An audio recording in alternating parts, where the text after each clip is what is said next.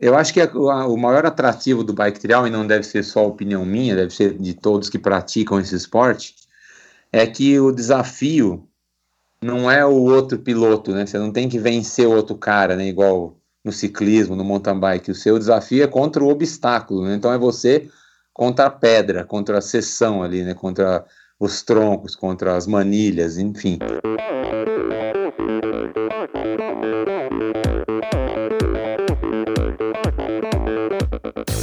Hi, this is Brett Sutton. Eu sou a Vivi Faveri. Olá, aqui é o Emerson Zerben. Sou o Nicolas Sessler. Aqui quem fala é a Vitória Lopes. Aqui é o Thiago Drius. E, esse, esse é o Endorfina Podcast. Podcast. Good luck to all this season. Sou Michel Bogli e aqui no Endorfina Podcast você conhece as histórias e opiniões de triatletas, corredores, nadadores e ciclistas, profissionais e amadores Descubra quem são e o que pensam os seres humanos que vivem o esporte e são movidos à endorfina.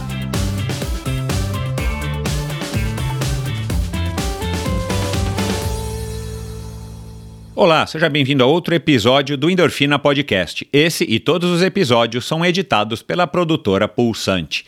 E é isso, mais uma semana, mais um episódio do Endorfina, episódio numerado né, 174, centésimo, septuagésimo quarto episódio mais os 15, atualmente são 15 episódios especiais. Você pode conferir todos esses especiais no, nesse mesmo local onde você está ouvindo esse. Então aí já são quase 190 episódios em três anos e quase três anos e meio também de Endorfina Podcast. Seja muito bem-vindo se você está chegando agora e muito obrigado a você que está acompanhando, seguindo, compartilhando e apoiando Endorfina aí já faz algum tempo ou muito tempo. É sempre um prazer para mim estar tá recebendo é, você aqui para ouvir esse, esse mais um episódio. E estou dando aqui as boas-vindas, então, novamente para quem está chegando agora. O episódio de hoje é um episódio muito bacana. É, curiosamente, coincidentemente, outro pioneiro de uma modalidade não muito conhecida, uma modalidade é, dentro do, do mundo da bike. E, e, e, esse sujeito, embora ele não se lembre, ele não se lembre muito de mim, mas eu lembro muito dele. Ele era um cara super famoso, ele era um cara super conhecido das revistas na época e tudo mais, quando eu competia também. E nós chegamos a ter um, um breve encontro é, em, em, alguns eventos, eu não me recordo agora quais, mas a gente passou aí acho que um dia gravando um comercial para o Guarana Antártica. Eu vou tentar recuperar aqui o vídeo, é, até pedir aqui para o Edu me, me passar, porque ele disse que tem. Mas enfim. Só para voltar, esse cara é um pioneiro porque trouxe o bike trial para o Brasil e na semana passada um episódio histórico dentro do, do, do hall de convidados do Endorfina com Alexandre é, Freitas e a Elza Henriques que trouxeram, né, que eu chamei de pais da, da corrida de aventura no Brasil, que trouxeram a corrida de aventura para o Brasil em 1998. Talvez até alguns de vocês é, é, não tivessem nascido, enfim, e, e, foi um episódio muito bacana, a história do Alexandre é muito legal, é, é, assim, legal, né, me equivoquei aqui, a história do Alexandre não é que ele é muito legal, a história do Alexandre é muito é, curiosa e, e, um homem que está batalhando, continua batalhando e tem um espírito é, batalhador muito legal, é, em 2002, para quem não sabe, no Eco Challenge de Fiji, que também foi o último Eco Challenge é, antes do Eco Challenge de 2019, é, que, que, que, reaconteceu, que aconteceu novamente numa reedição, é, também em Fiji. O Alexandre terminou a prova se sentindo mal e tal, e acabou que ele teve um, um grave problema de saúde, isso há 18 anos, e continua tentando se recuperar. Então ele fala com bastante dificuldade, ele tem bastante restrição de movimento, de, de visão, de audição, mas eu consegui com a ajuda da da, da Elza Henriques, que era na época companheira dele, continua sendo a mãe dos filhos dele, parceira dele até hoje, é, fazer um bate-papo muito legal com a ajuda dela, me ajudando a entender quando a dicção do Alexandre, é, é, enfim, não permitia que eu compreendesse. E, e, e foi um bate-papo muito legal, com umas histórias muito legais, e foi a primeira vez, segundo o Rodrigo, filho do, do Alexandre, que hoje tem 18 para 19 anos, que alguém conseguiu aí conversar com o Alexandre nesse nível de profundidade, nesse nível de, de, de detalhamento sobre não somente é, da onde que veio a ideia dele, mas quem era o Alexandre, né? Quem é o Alexandre, as vontades dele, como é que ele carregou essa história da EMA e algumas revelações muito interessantes. Então, é, vai lá e ouça se você não ouviu. O episódio da semana retrasada também, o episódio com a Flávia de Oliveira, ciclista é, profissional aí do Brasil, que, que é baseada nos Estados Unidos, já mora muitos anos nos Estados Unidos, é, e que fala né, de uma maneira bem realista e bem, bem direta aí sobre a situação do, do nosso esporte, do ciclismo no Brasil. Infelizmente, a visão dela não é das mais otimistas, mas é uma visão bem realista e, e, e passada por quem está vivendo isso já faz muitos anos e, e, já passou aí por altos e baixos, inclusive um sétimo lugar nas Olimpíadas do Rio, que prometiam à época, mas que acabaram não gerando os frutos ou reconhecimento que ela é, esperava ou que né, a, a situação prometia. Mas enfim, então esse bate-papo com o Alexandre é, foi muito bacana, espero que vocês ouçam. Faço o convite aqui. E aqui agora, para a gente falar do Edu Capivara, né? Vamos passar a página. O, o, Edu, um cara muito bacana, um cara apaixonado né, pela bicicleta, é óbvio. É, é um cara com uma criatividade incrível, né? Uma vocação. A gente falou de vocação, a gente falou da carreira dele. Ele conseguiu aí durante 17 anos viver é, exclusivamente ou quase que exclusivamente da, da bicicleta, não necessariamente é, competindo profissionalmente apenas, mas ele acabou se virando aí, teve é, loja, teve várias, é, representou marcas, enfim, é um cara que acabou é, conseguindo aí durante 17 anos manter um sonho, e uma das coisas bem legais do Edu Capivara, além desse pioneirismo, ele é dono do, junto com o cunhado dele, do segundo maior canal que fala de bicicleta, né? Canal que fala de bicicleta do mundo no YouTube. Olha isso, pessoal. São mais de 1 milhão e 200 mil seguidores a última vez que eu olhei. Só esse ano, só na pandemia, ele cresceu 200 mil, um pouquinho mais. Enfim, então é, é, um cara que tem realmente uma mensagem para passar, ele se conecta muito com essa audiência dele. Então foi uma conversa muito legal, um cara que merece todo o meu respeito é, e admiração, e um cara que com certeza tem a bicicleta é, como estilo de vida, tem a bicicleta é, na veia. Então é uma é um, um, enfim, um figuraça. Espero que vocês gostem é, desse bate-papo. E claro, a gente fala bastante aí desse canal dele chamado Pedaleria, né? Como é que é o processo criativo, essa história de obrigação, como é que começou o Pedaleria, essa história da obrigação é, né, entre aspas, compromisso, perdão, obrigação, entre aspas, de estar tá soltando vídeos é, inicialmente semanais, agora são dois vídeos por semana. É, a gente falou do futuro, a gente falou da relação dele com o, enfim, com essa fama, né, com esse sucesso que ele tem, falamos de grana, muitos assuntos legais que eu tenho certeza que você vai gostar. Aliás, já fica aqui o meu pedido, eu sei que eu estou bem longe ainda dos, do 1 milhão e 200 mil seguidores, mas eu aproveito para lembrá-los, faz tempo que eu não faço isso. Perdão. E pedir para vocês é, assinarem o Endorfina Podcast, clicarem aí no botão desse agregador de podcast que você está ouvindo aqui hoje, né? Se você está ouvindo através de um agregador e não é através de um, de, do meu site, você clicar ali no botão assinar, seguir, isso me ajuda muito. É, a última vez que eu dei uma olhada no Spotify, que é, é por onde você mais ouve, né? Você e todo mundo que está ouvindo, mais ouvem o Endorfina, é o aplicativo de podcasts mais popular aqui do Brasil. Eu já estava aí com quase 7 mil é, seguidores, 7 mil assinantes, e para ser bem sincero, é, eu não sei como, mas quanto mais seguidores a gente tem, mais é, relevante a gente fica nas listas, mais fácil é para novas pessoas conhecerem o Endorfina. Então, além de você espalhar nos seus grupos de WhatsApp, nos seus grupos de treino, no seu grupo, nos seus grupos é, de mídias sociais do trabalho, da família, enfim, além de você estar tá ouvindo o Endorfina, você pode ajudar é, clicando aí nesse botão de uh, assinar, de seguir, dependendo do aplicativo, dependendo da língua que está no seu, no seu aplicativo, no seu app, você ajuda muito ao Endorfina Podcast e com certeza também me ajuda na minha busca aí por patrocinadores e tudo mais, enfim, é, você com certeza ajuda e então fica aqui o meu pedido.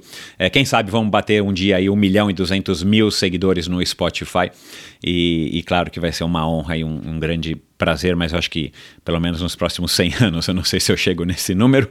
Mas vamos lá, Capivara tá aí para mostrar pra gente que é possível, um brasileiro, um cara aí de, de origem é, humilde que venceu na vida e continua vencendo apesar é, de estar tá longe aí do, da sua aposentadoria, estar tá longe aí do fim, um cara que promete ainda realizar muitas coisas. Então vamos lá para mais esse episódio especial do Endorfina Podcast, que eu apresento aqui com muito orgulho e é, é um oferecimento da Bovem Energia que me ajuda nesse projeto, como acabei de falar. A Bovem Energia acredita no Endorfina Podcast, por isso apoia o Endorfina Podcast já faz um bom tempo.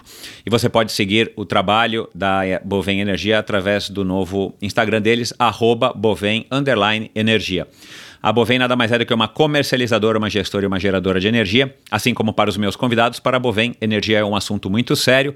É uma empresa sólida e confiável, com profissionais experientes e treinados para lhe oferecer agilidade no atendimento, robustez e competência na condução dos negócios, saiba mais em bovem.com.br. De energia, a Bovem entende. Esse episódio também é um oferecimento da Supacas, arroba SupacasBR, o perfil da Supacas no Brasil, a marca californiana de acessórios de ciclismo é, mais coloridos e casuais do mercado. Encontre todos os produtos da Supacas disponíveis no Brasil, à venda no site ultracicle.com.br ou nas melhores lojas do ramo aí na sua cidade, no seu estado. Dá uma pesquisada no site ultracicle.com.br.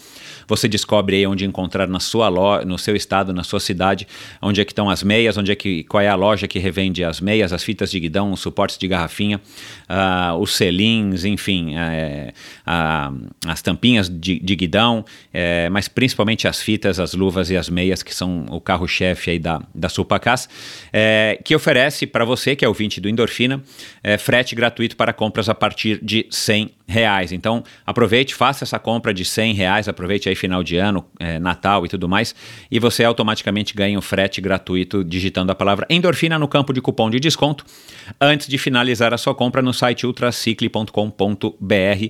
Aliás, atenção, esse, essa promoção é válida somente para você, que é ouvinte, e válida somente para compras feitas no próprio site da ultracicle.com.br, tá? Digitar a palavra endorfina no campo de cupom de desconto. Aliás, a promoção que a Supacas e eu fizemos no Instagram está sendo um sucesso ainda. Últimos dias para últimos dias para você participar, dá uma olhada lá no supacasbr, tem um post, ele é mais recente, escrito sorteio, vai lá no feed, tem um post escrito sorteio, né, com produtos bem legais aí da Supacas, e você participa e concorre é, até o dia 28, você respondendo a pergunta e, e, e enfim, lê lá todos as, os critérios da competição, você concorre aí a um kit muito bacana, num valor aí de mais de mil reais de produtos da Supacas, e você, claro, vai receber isso gratuitamente aí na, na porta da tua casa, desde que você more no Brasil, dá uma olhadinha lá. E, como sempre, o Endorfina apoia a iniciativa do Mosqueteiros do Esporte. Mosqueteiros do Esporte é um site de patrocínio coletivo de atletas. É uma iniciativa muito legal e, e que eu acho que é um meio que um futuro aí, pelo menos, do nosso esporte brasileiro é, no curto e médio prazo. Você incentiva um jovem atleta profissional e, de quebra, ainda pode receber a em descontos em diversas lojas e prestadores de serviço. Aliás, eu estava explicando isso para um amigo outro dia. É uma relação de ganha, ganha, ganha. O atleta ganha, a, o, o, lojista que tem uma parceria com a, o Mosqueteiros do Esporte ganha e você ganha porque você está ajudando um atleta profissional e você está ganhando é, esses produtos. E claro, o, o criador do Mosqueteiros do Esporte, o Marcelo é, Sintra, que é meu amigo, apoiador também do Endorfina e, e um ouvinte, um triatleta e publicitário, ele também ganha porque ele fica aí com uma fatiazinha pequena para para poder fazer aí a máquina virar. Enfim, então não tem, não tem é, lado ruim nesse negócio, nessa equação, todo mundo sai ganhando. Então, seja você também a diferença na carreira de jovem talento, siga Mosqueteiros do Esporte no Instagram, Mosqueteiros do Esporte no Facebook e visite o site mosqueteirosdoesporte.com.br para saber um pouquinho mais aí sobre essa iniciativa do Marcelo, quem são os atletas e como é que você faz para apoiar, simplesmente clicando lá no botão com meros 25 reais ou mais, ou a partir de 25 reais por mês. Então, se você tem condições, se você é, curte é, fazer esse tipo de, de ação e se você quer ajudar a incentivar jovens atletas, vai lá, dá uma olhadinha e apoie, tá bom? Então é isso, pessoal. Muito obrigado. Vamos lá agora para mais um episódio do Endorfina Podcast com essa figura aí emblemática e é, já histórica do ciclismo da, da, da, modalidade bike trial e agora um youtuber é, de grande status, de grande fama, de grande vulto. Vamos lá. Formado em publicidade, ele largou um emprego numa revista para viver da sua habilidade em manter-se equilibrado sobre as duas rodas. 1986 era o ano e ele então, com 21, tinha uma vida inteira pela frente. Entre uma competição e outra, uma demonstração e outra, ele ainda faturava um extra gravando comerciais para a televisão. Aliás, foi durante a gravação de um comercial para uma marca de refrigerantes que eu o conheci. Gente boníssima, da melhor espécie. Ele ainda teve uma loja de bicicletas e desenhou quadros especializados para a modalidade da qual se tornou um famoso embaixador e sinônimo. No final dos anos 90, participou de especiais para a TV Globo e teve ainda um quadro no programa da Eliana. Depois de alguns anos trabalhando em sua própria agência de criação, em 2014, ao lado do cunhado, ele inaugura sua obra mais famosa, um blog que viria a se tornar um canal no YouTube voltado exclusivamente para divulgar assuntos relacionados ao mundo da bicicleta. Hoje, seis anos depois, incontáveis horas à frente das câmeras, ele passou a ser reconhecido como um youtuber, apesar dos seus 50 e lá vai bolinhas anos de idade. Seu canal, o Pedaleria, é o segundo maior canal do mundo que trata de assuntos de bicicleta em número de assinantes, com mais de 1 milhão e 200 mil. Além de muita habilidade sobre as duas rodas, ele também é um exímio construtor, inventor e comunicador. Comigo aqui hoje o pioneiro do bike trial no Brasil, uma espécie de professor pardal das duas rodas, o mestre Eduardo Tadeu Fonseca, mais conhecido como Edu Capivara. Seja muito bem-vindo, Edu. Valeu, tudo bem com vocês? Muito obrigado pelo convite. É uma, honra, um orgulho danado estar no Endorfina, né, que é um podcast que só entrevista gente bacana, gente especial, e eu fico muito contente de ter sido chamado. Que legal, cara. Vai ser um prazer aí ouvir um pouco mais da tua história e, e conhecer um pouco mais dessa tua trajetória é, pós a, a, a, carreira aí de, de bike trialista, né? Assim que se fala, né, Edu? É, bike trialista. E, trialeiro. Trialeiro, trialeiro e, e, essa sua carreira aí inusitada no, no YouTube como um, um belo de um comunicador acima de tudo, né? Porque para quem está para quem está ligado aí no teu canal, é, quem já assistiu aí pelo menos alguns vídeos sabe que você parece que nasceu para isso, tem um, um jeito bacana aí de se comunicar e, e, não é à toa que, né, não é uma opinião minha nem, nem de outra pessoa, é uma opinião de mais de um milhão de assinantes. Cara, é, você diria que como ciclista você é um excelente youtuber ou vice-versa? é, como como youtuber, eu sou um, um, excelente projetista de maluquices, né? Enfim, eu acho que a gente, é, por conta do, do, prazer que sente em cada uma dessas coisas, né, a gente acaba se especializando, né, tendo a opção de, de trabalhar, de criar, de fazer essas coisas e com recursos, né, recursos que, que muitos deles vieram por conta do canal. Por exemplo, a Starret, né, que é nosso patrocinador, tem um monte de ferramentas legais, caras, né, que dificilmente eu teria se não fosse o patrocínio deles. Então, tudo isso acaba dando asas à, à liberdade para criar cada vez coisas mais elaboradas, né? Como a barca que foi a, a nossa primeira chopper elétrica de madeira, uma Magnífica. bike que fez muito sucesso no, no, no último Shimano Fest. Então, cara, a bike é magnífica, é linda, né, cara? Assim, parece um enfim, é uma obra de arte, né? Por que não, né? A bicicleta é considerada uma, uma obra de arte, pode ser considerada também uma obra de arte quando é feita assim artesanalmente. E a barca também, é. para quem não conhece, vale a pena dar uma checada lá no canal do Pedaleria. É uma bicicleta lindíssima, com um verniz bacana, um acabamento legal, um desenho legal. E, e, e por que a ideia de fazer elétrica, Edu? Bom, a gente sempre procura envolver todos os patrocinadores né, nos vídeos que a gente faz desse tipo, né? Vídeos de, de criação, vídeos mais elaborados. Tem, tem os vídeos específicos, né? Para cada um, tem os assuntos gerais, que às vezes não, não tem a ver com nenhum dos patrocinadores, mas são assuntos interessantes que as pessoas gostariam de saber, de conhecer, né? De, de ter mais informação. E tem é, esses projetos que a gente pode agregar valor, né? Colocando é, detalhes que que prestigiam né, cada patrocinador. Então, quer dizer, para a Starret foi muito bom, porque eu usei tudo que é tipo de ferramenta de corte, de medição.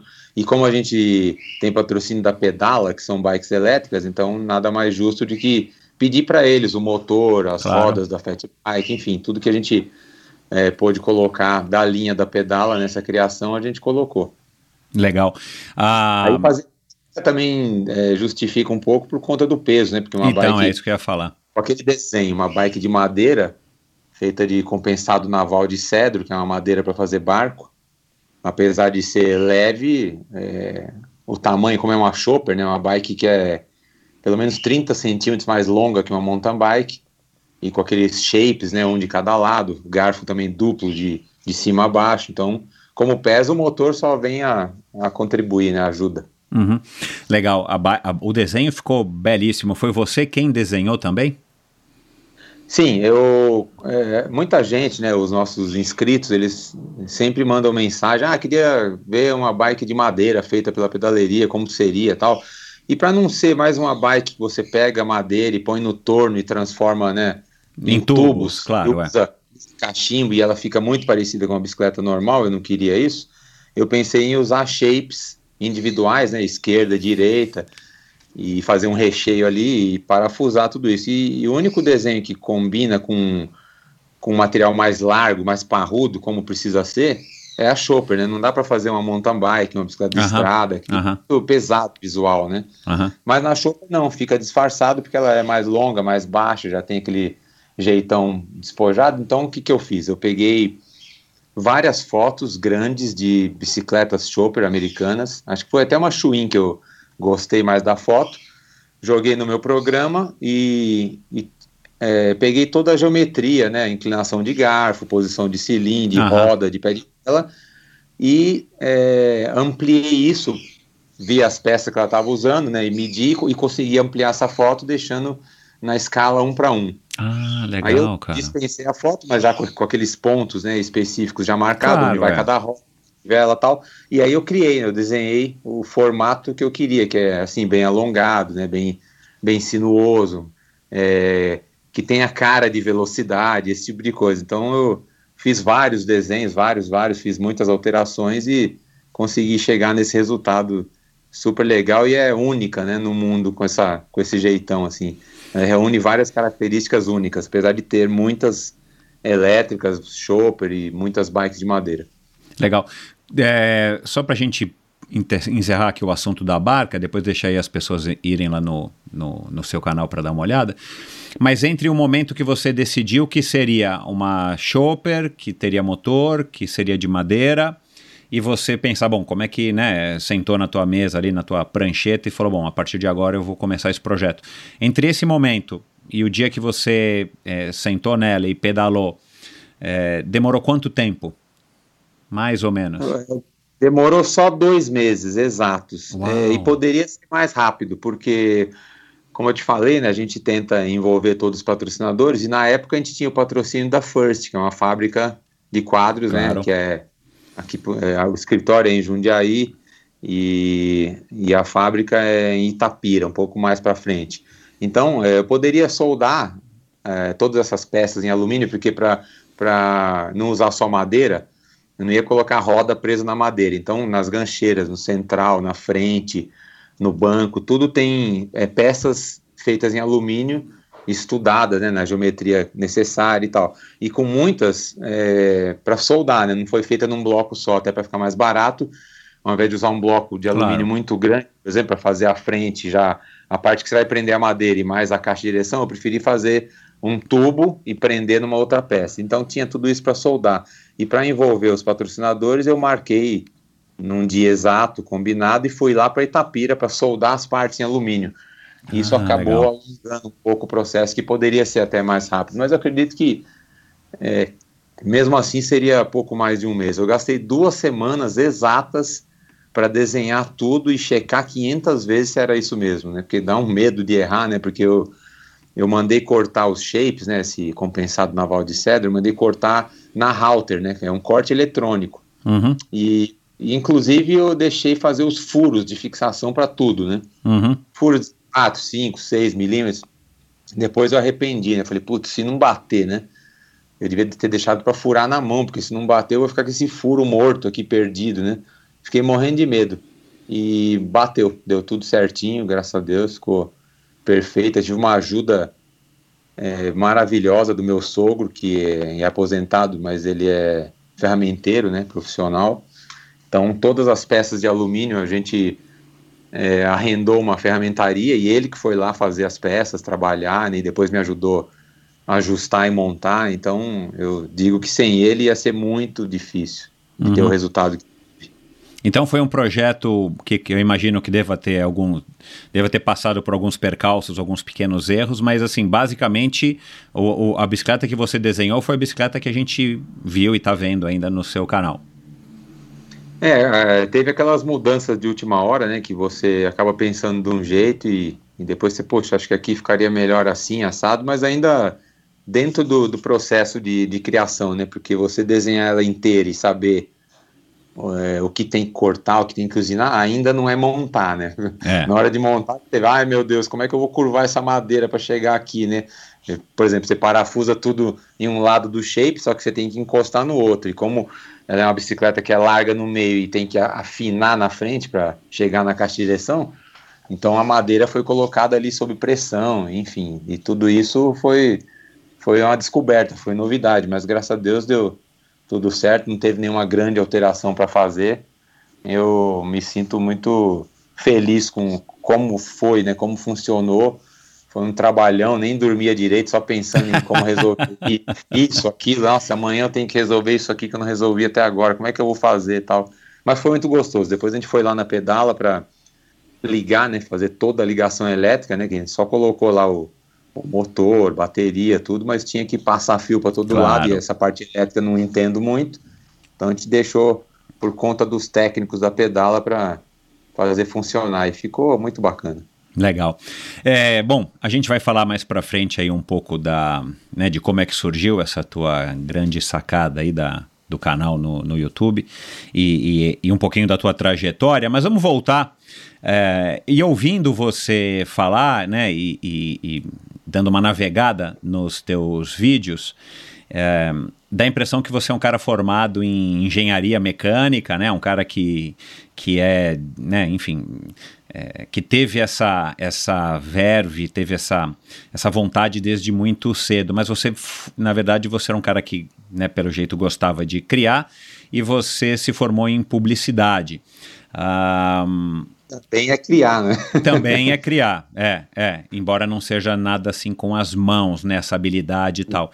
Da onde que vem isso? Hoje você olhando aí para trás e tal, assim, você puxou alguém? É, da onde que veio isso? Ou foi uma coisa que eventualmente a própria, o próprio contato com a bike e naquela época que você começou, né? Meados dos anos 80 tal a gente tinha muito mesmo é que mexer nas bicicletas e você no teu esporte ainda bike trial, que, que, que é um esporte ainda pequeno naquela época, é, eu até acho que ele talvez fosse até um pouquinho maior, né, do que hoje, não sei, a gente vai falar disso também, mas enfim, é, é uma coisa que você mesmo tinha que se virar, né, para alterar, fazer as modificações, nas, no, acho que nos primeiros quadros de BMX, para que você te, tivesse bikes que, que fossem um pouco mais propícias para o bike trial.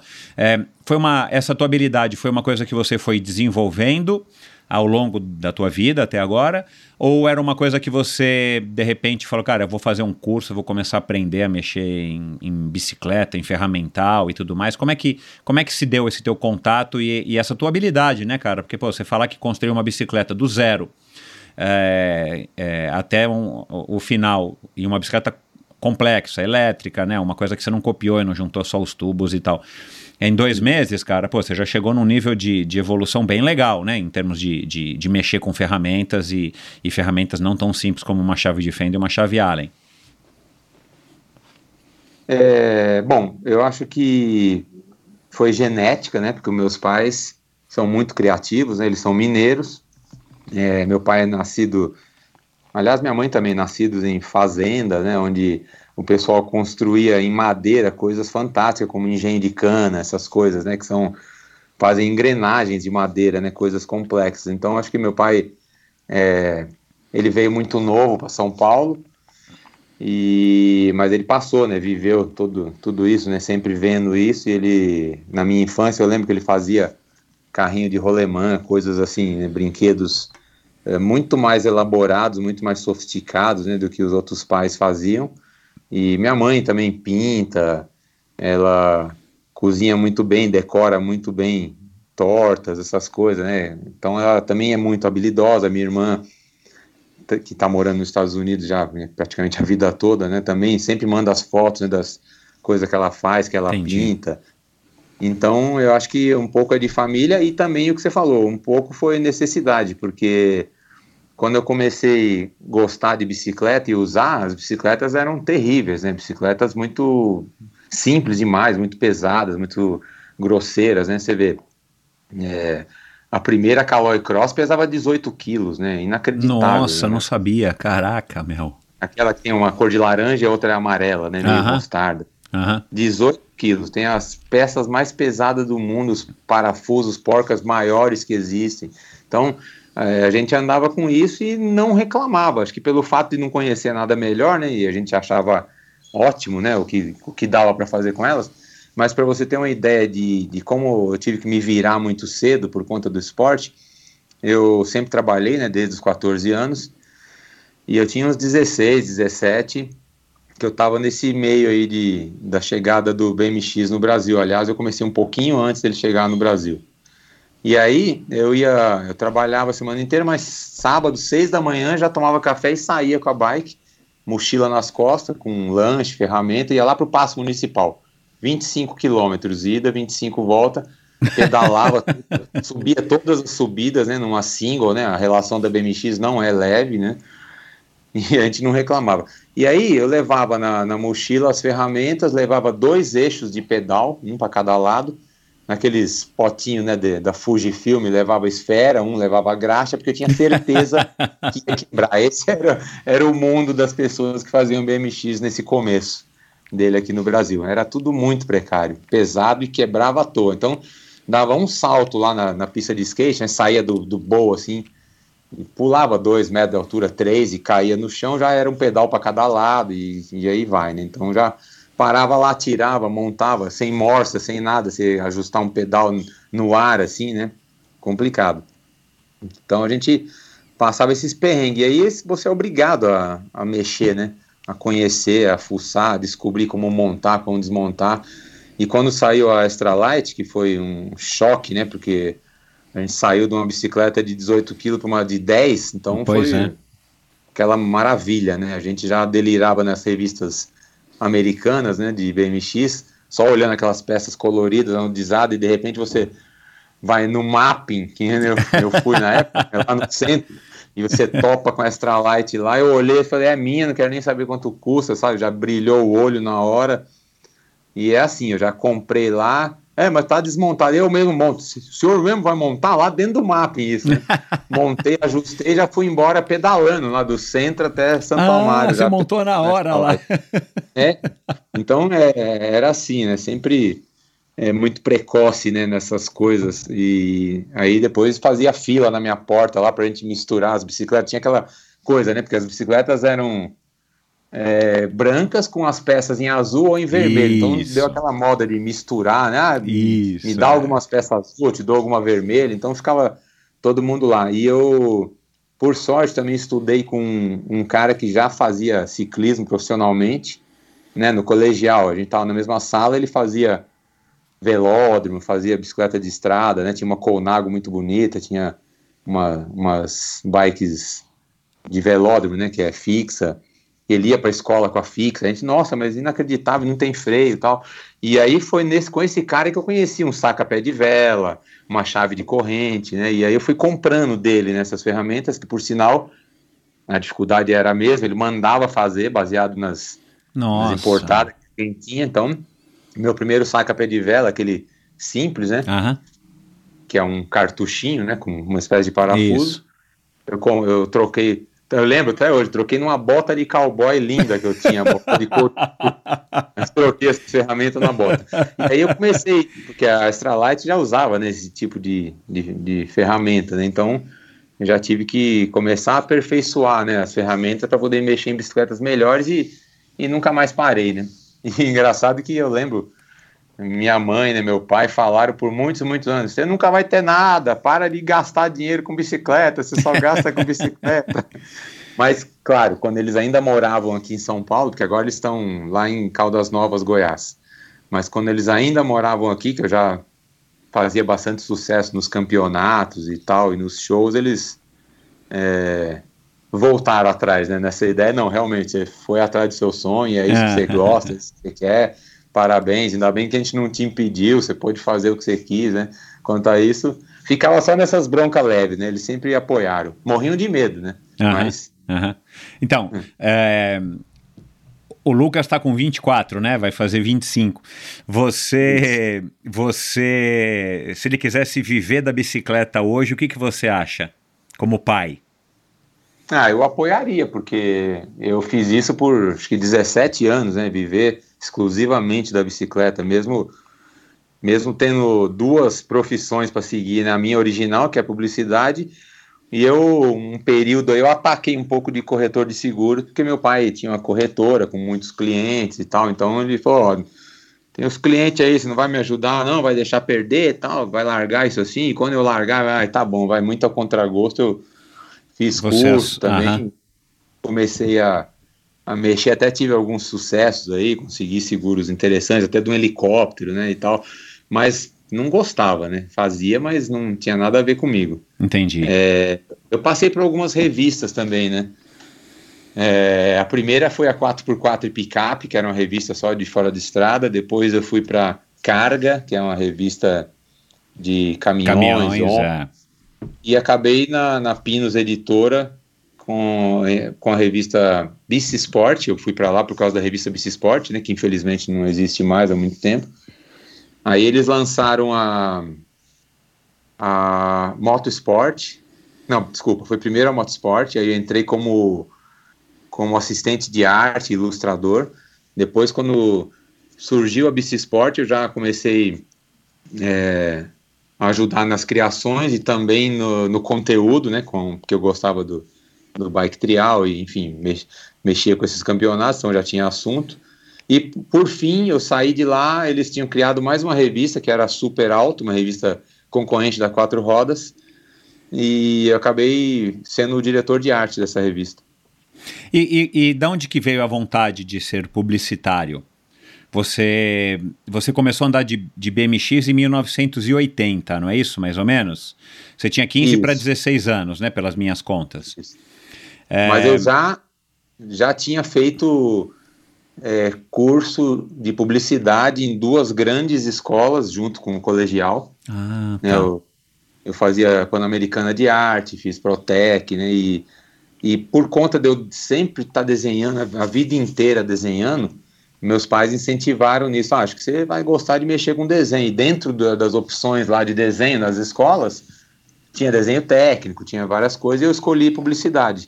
Uhum. E depois acabei mesmo trabalhando em, em duas, três agências de publicidade até chegar o momento de ter a própria agência, né, que é, que é um negócio mais recente. Aham, aham.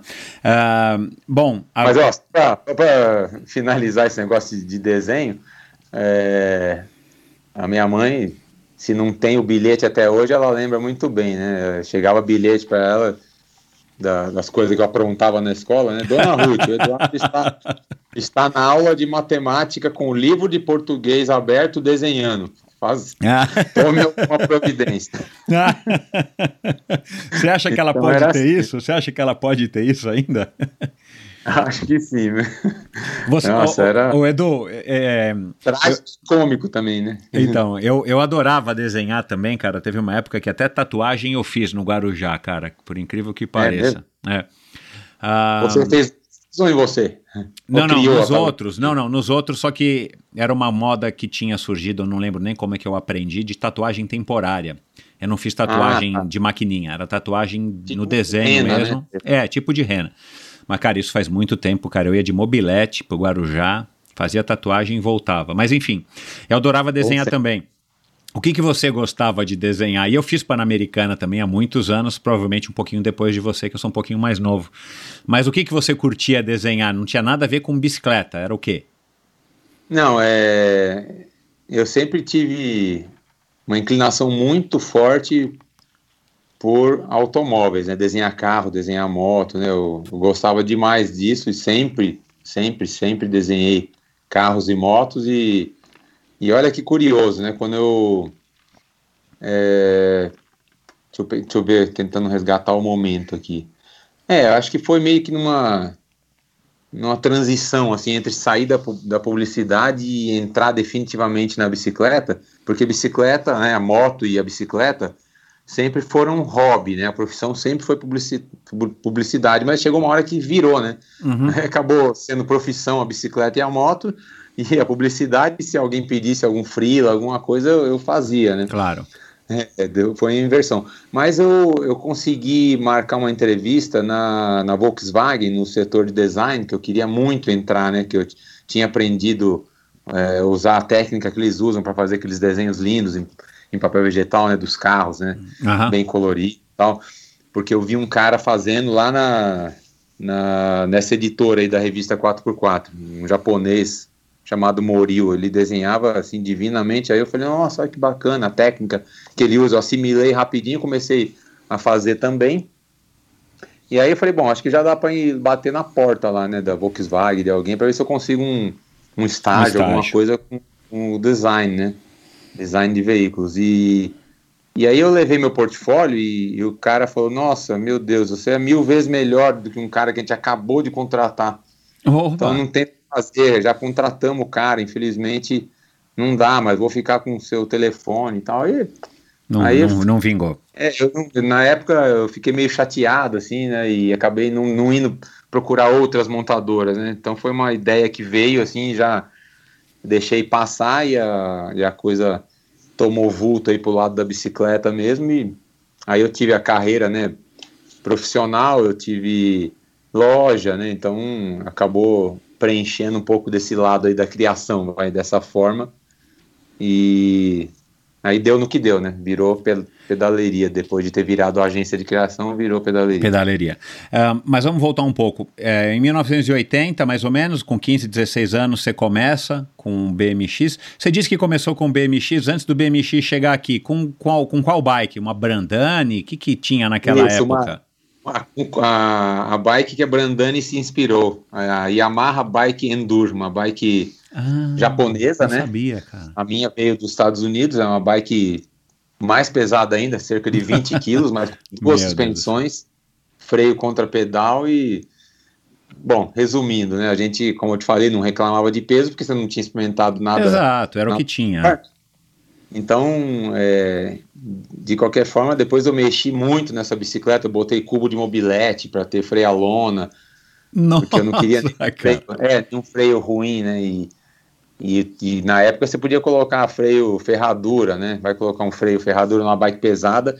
Aí eu pensei no freio da mobilete, mandei fazer essa roda especial lá na Ital Suíça, na Vida Santo Amaro, né? Que é uma é. revenda Yamaha, que acho que tem mais, não sei. Não, fechou agora, Fiz... faz pouco tempo, é. ela foi morrendo aos foi... poucos e agora estão demolindo tudo lá. Ah, caramba. Só sei que a roda foi feita lá. Eles tiveram que fazer raio, né? Para colocar um cubo de mobilete, que é enorme, uma no roda aro 20. De... Então, é. E aí, depois eu levantei a suspensão, coloquei dois amortecedores de Turuna, tirei o amortecedor original, pus um né, maior ainda, ajustável, Caraca, só meu. cada vez mais pesada. Seja como for, eu conseguia pular o Passat do meu pai com essa bicicleta. Olha Uau, que loucura, né? cara. Uma bicicleta que a qualquer momento, depois de um pulo, podia cair a pé de vela, cada uma para um lado, porque era pé de vela, pé de vela com chaveta, né? Então, então, então, cara, aquele que toda hora soltava, né? Você tinha que se acostumar a pedalar aí, com ele solto.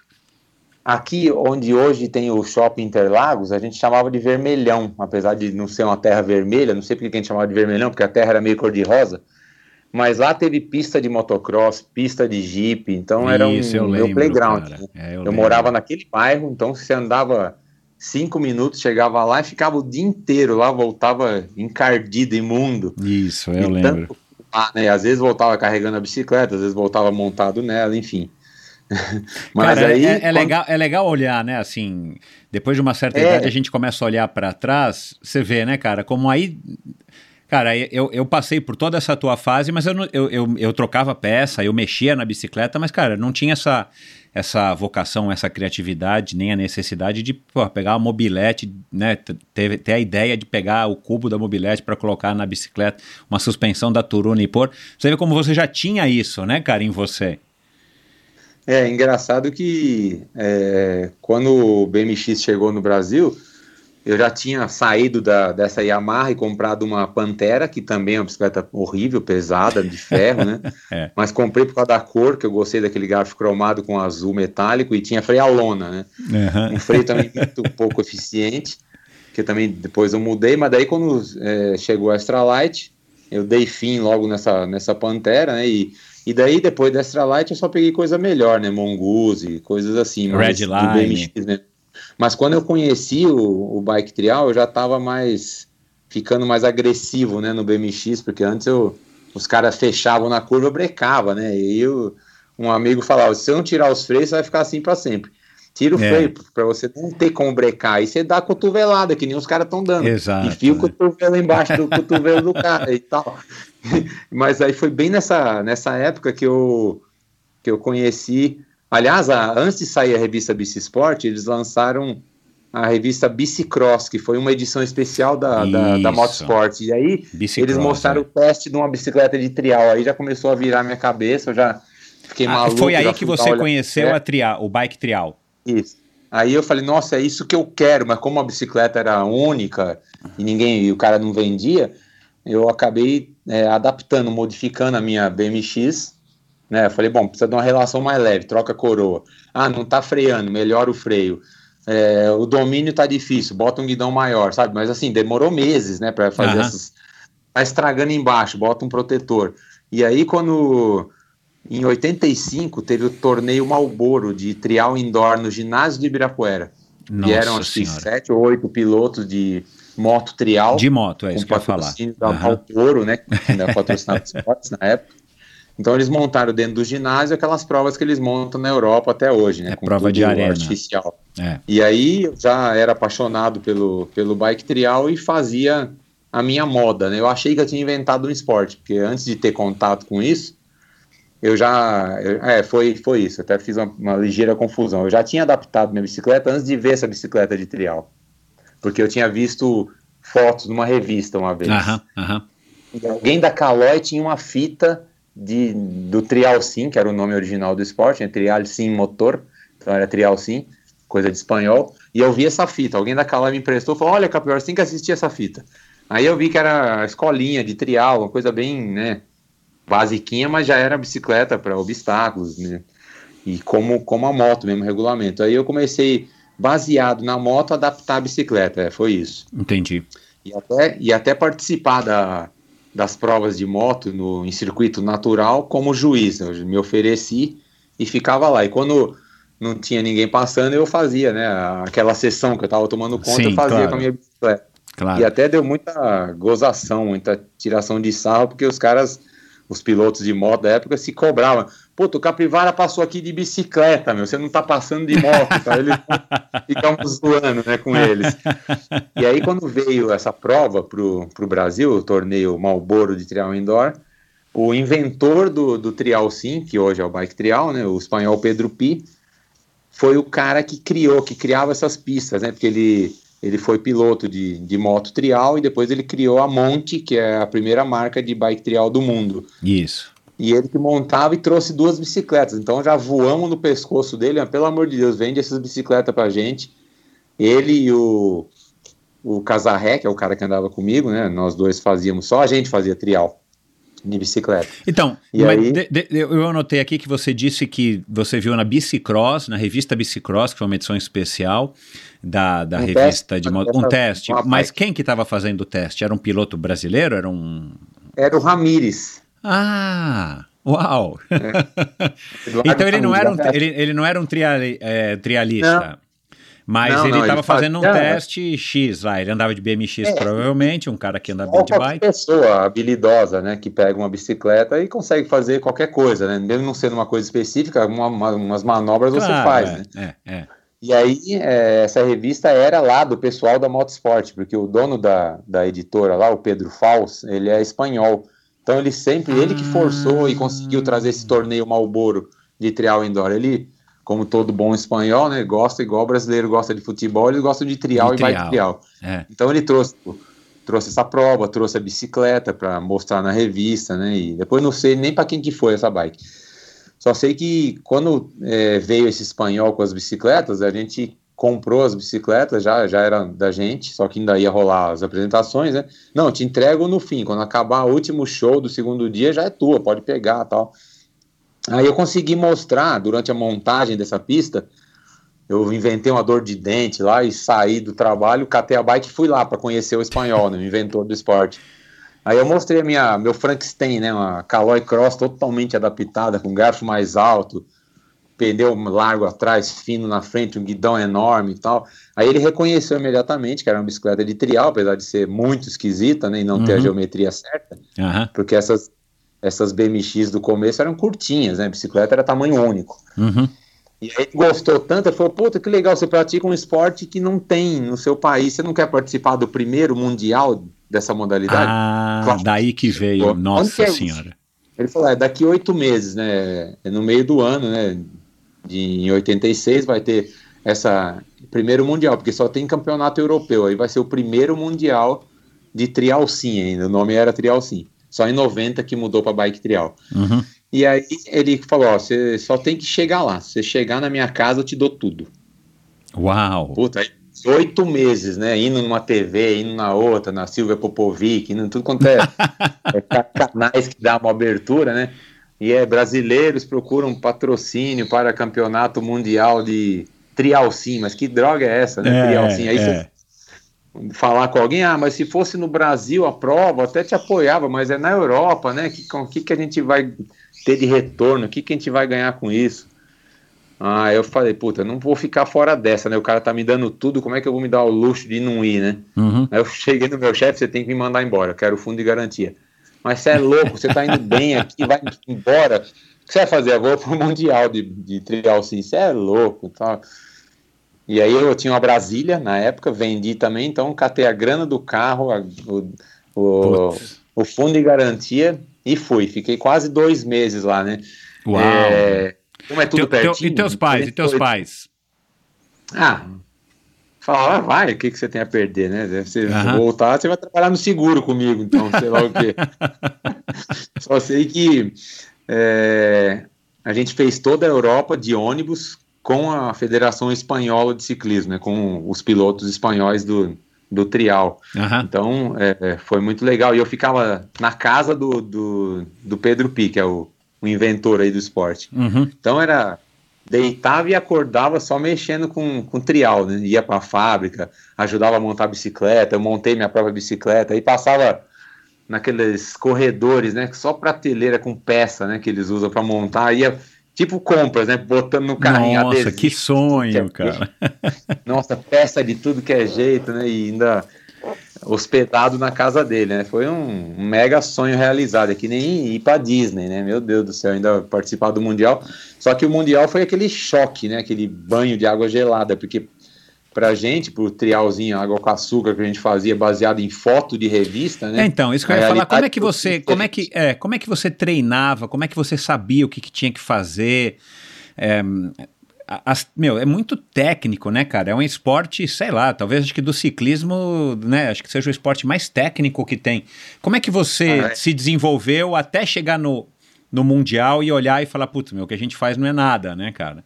Assim, como é que você é fazia? engraçado- Engraçado que esse primeiro contato, já na época do, do BMX, que eu vi fotos, né? Então tinha lá uma matéria bem completa, com várias fotos, né? Quando eles testaram essa bicicleta que ele trouxe lá para a editora, mas ele, ele trouxe também fotos tiradas na Europa dos caras andando mesmo sério, né? Então tinha aquelas fotos sequência, né? O que um vídeo faria por nós, mas não tinha, era foto. Então tinha aquele monte de foto, né? Com uma escada de, de troncos, né, assim, de pé, né, um tronco de 30 centímetros, um de 50, um de 70, e vai só aumentando a altura numa distância, sei lá, de menos de um metro entre um e outro. Então tem uma foto do cara na frente, na segunda foto ele está empinado no primeiro tronco, empinado no segundo, empinado no terceiro, e você olhando foto, você fala, meu Deus, como é que foi isso? É, Será que ele põe as rodas e tirar a foto quando ele tá com a roda no ar? Não Isso. tinha ideia. Então, A gente via fotos de bicicleta subindo escada, você não tinha ideia. Eu, eu achava que tinha que ser no embalo. Só que daí você se chocava, furava pneu, você desgovernava, sobe um, dois degraus, mas não, é, é aos pulos, né? Você trava o freio e vai pulando, como se fosse um pula-pula. Só que na foto você não tem essa noção. então, então. A gente só começou a pegar mais noção de como seria o esporte vendo as motos, né? Andar. Porque Sim. daí fala, bom, a moto acelera, pega, sobe aqui, sobe ali, faz a curva e tal, então a bicicleta deve ser mais ou menos igual. E aí a gente começou meio que tentar fazer o circuito natural, né? Só em pedra, em rio, cachoeira, com a, a- olhando as motos passar e a gente tentando fazer com a bicicleta para depois se atrever no trial indoor desse nível, né? Que, que as fotos não revelam o que, que o cara tá fazendo. E é um esporte que precisa de jogo de cintura demais, né? Você tem Meu, que ter é- o corpo, tudo, né? Exato, Você exato. mexe até a orelha, né? Porque o negócio é, tem que ser muito casamento ali do corpo com a bicicleta, um só, né? Um movimento único e só o bike trial mesmo, né? Onde você mais, acho que nem o freestyle não, você não tem que ter tanta ajuda do corpo quanto no trial, porque a gente fica equilibrado muitas Exato, vezes. Exato, parado, né?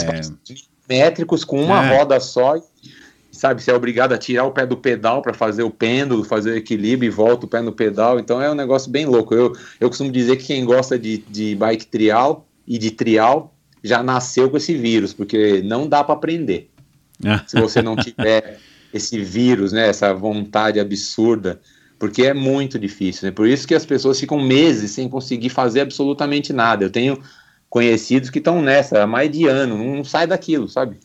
Não uhum. sai. É, é sempre aquela coisinha muito. Vo, vo, você, você, você foi, na tua opinião, você foi um, um bom é, trialista? Você foi um bom biker de bike trial?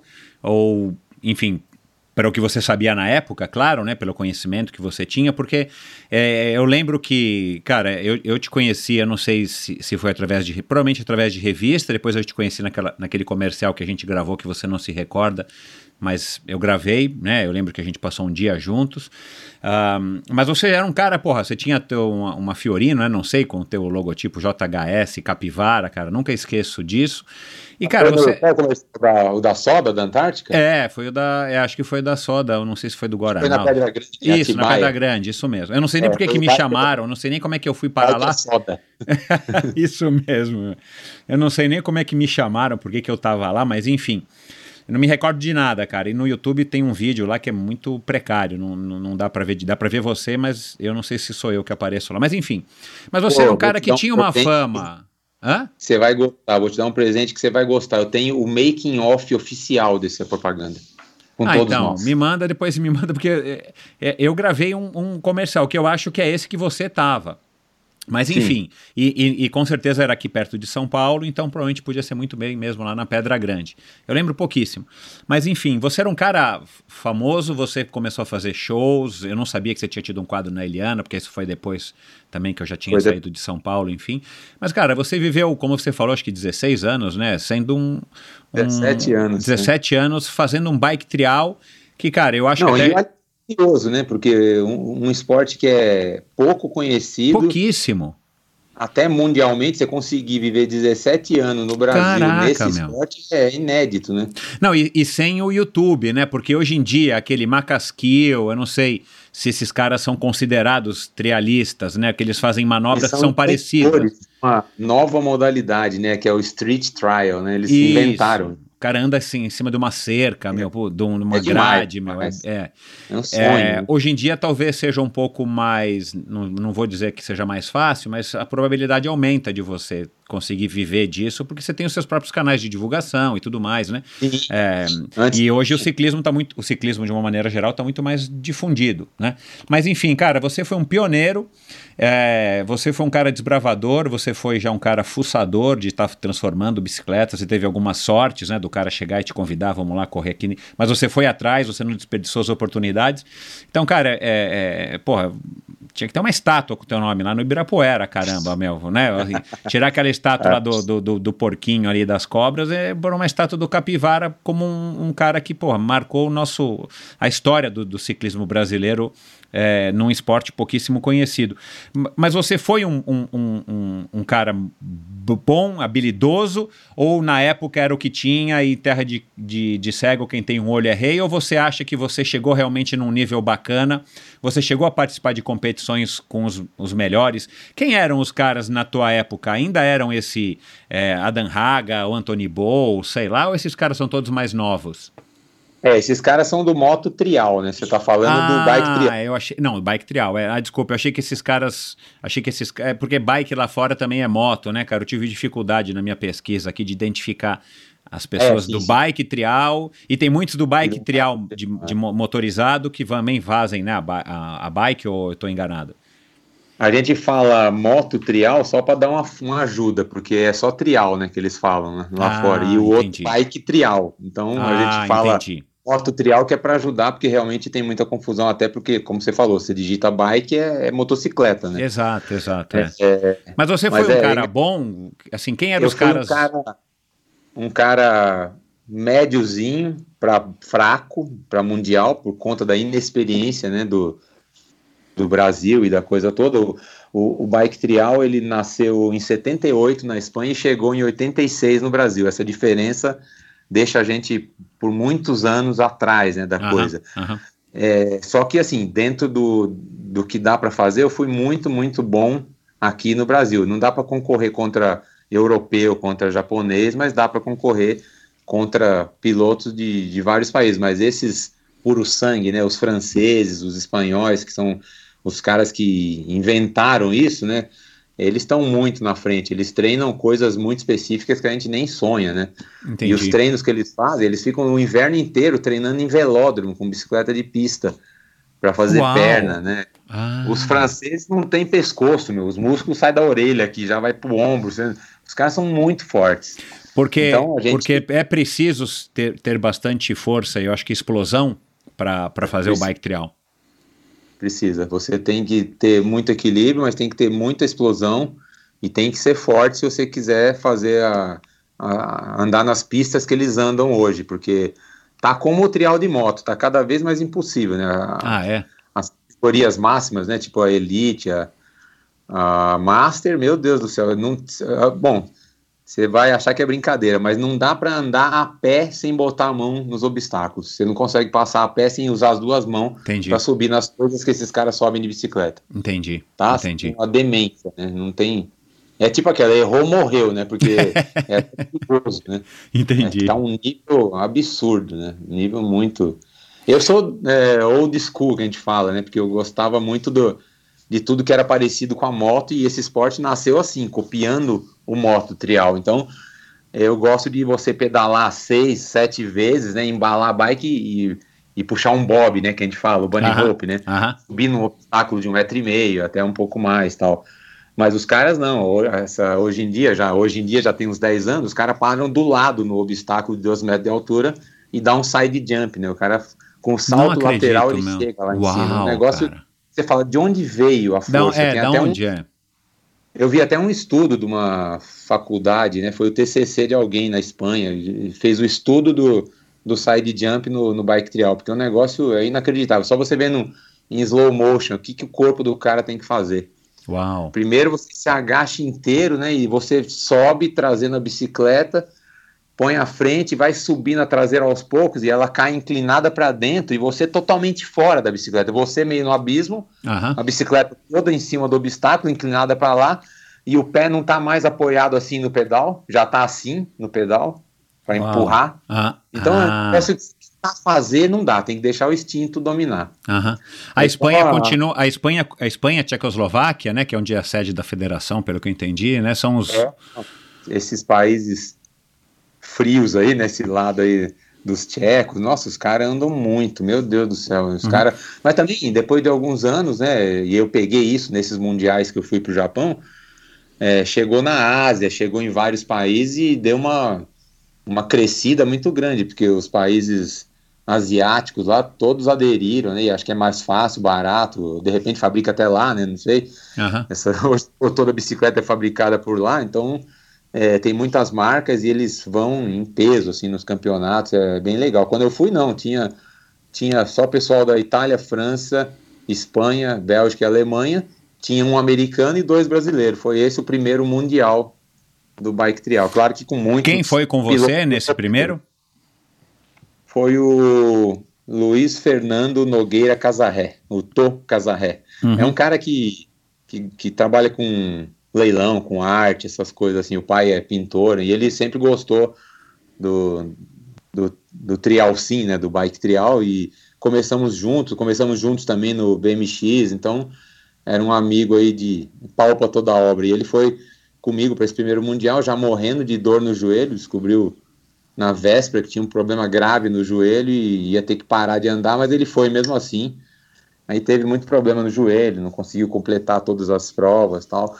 Mas essa minha colocação é, só só fiquei em sexto, né? O Brasil em sexto, porque eu participei de, de todas as provas, né? E muita gente tinha piloto que só foi na Espanha, não tinha como ele ir para os outros países, né? Por falta de apoio, falta de grana. E como eu estava com com o inventor do esporte, ele, né, com certeza ia para todas as Claro. etapas, então ele me levou e eu fui melhorando ali e no frigir dos ovos aí acabei ficando em sexto, mas colocações individuais, na primeira prova foi décimo sexto, coisa assim, na minha categoria, né? Que Aham. já é bom, né? Porque o nível Pois é, engraçado cara. que o obstáculo parece que é pro gringo é um e para você é outro, mas não, é o mesmo. Só que o meu piano é tão diferente, eles passam numa pedra ensaboada, lá verde, molhada, de limo, o cara para em cima da pedra, levanta a bicicleta, arranca com ela empinada e a gente não consegue levantar. Você levanta, ela já escorrega, Já já, desce à escorrega. frente, e para parar ali é o pé no chão e tal.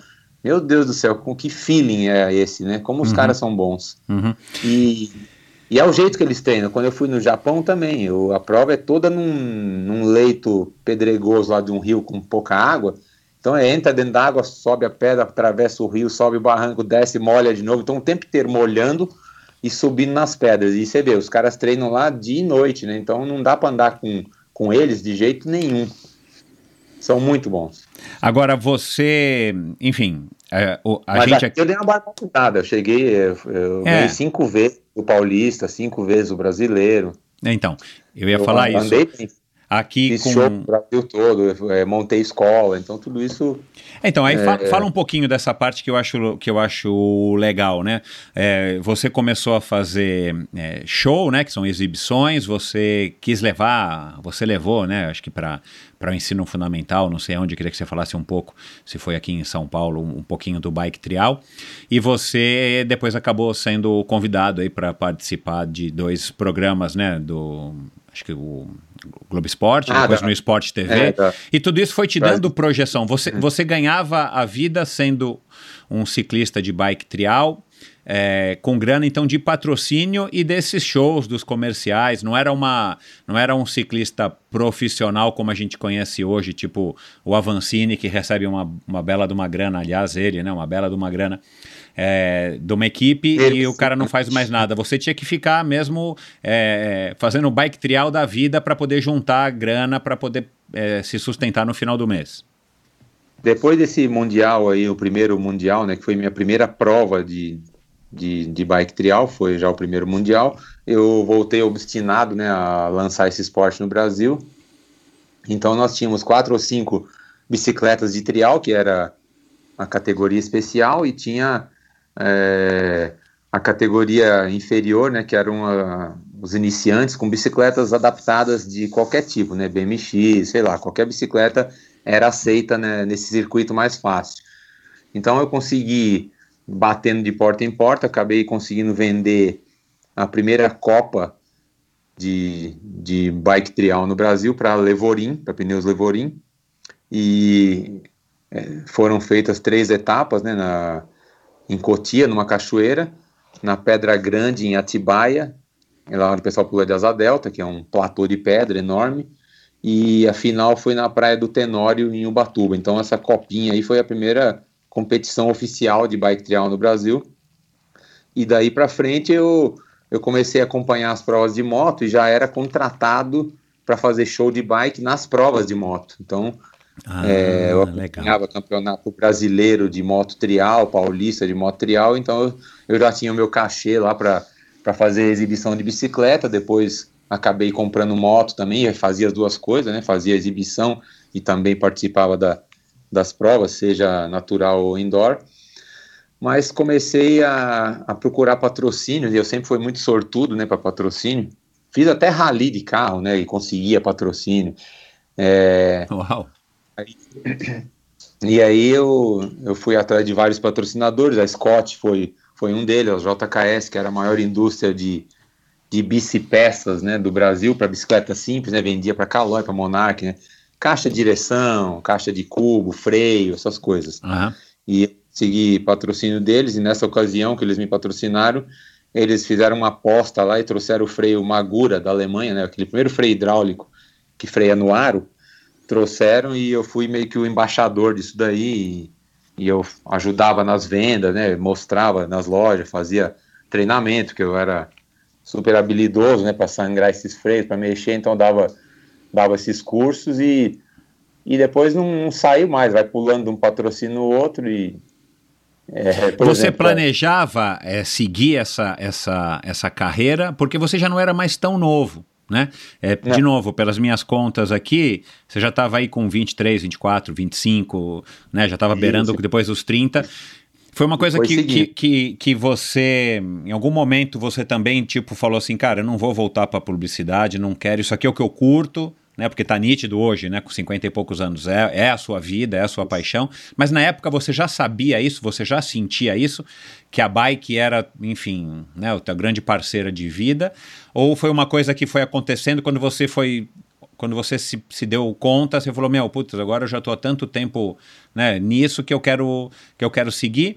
É, ou teve momentos também de baixa, tipo, ah, cara, agora não vai dar mais, eu perdi o patrocínio, os caras não estão querendo mais me pagar para fazer o show. Como é que foi essa, essa trajetória, cara, para um, um pioneiro num- numa época também que, meu, era uma época complicada, né, cara, esse começo dos 80, 90. Nossa, bem difícil e, e, claro, passava pela, pela mente, né, várias, em várias ocasiões, isso que você falou, falar, ah, meu Deus, se, se esse patrocinador não renovar e eu não conseguir colocar outro, eu vou ter que largar, vou ter que voltar para publicidade ou para o seguro, enfim, tinha sempre esse, esse fantasma, né, assombrando, mas a vontade de ficar, claro, de, de levar isso o máximo possível, né? E, inclusive nessas provas que eu fui no Japão, eu era o cara mais velho de todos lá a praticar esse esporte, né? Uhum. Então, é, até era motivo de admiração, né? O pessoal olhava assim como se você tivesse uma melancia no pescoço, né? Tipo, nossa, um brasileiro aqui dessa idade, né?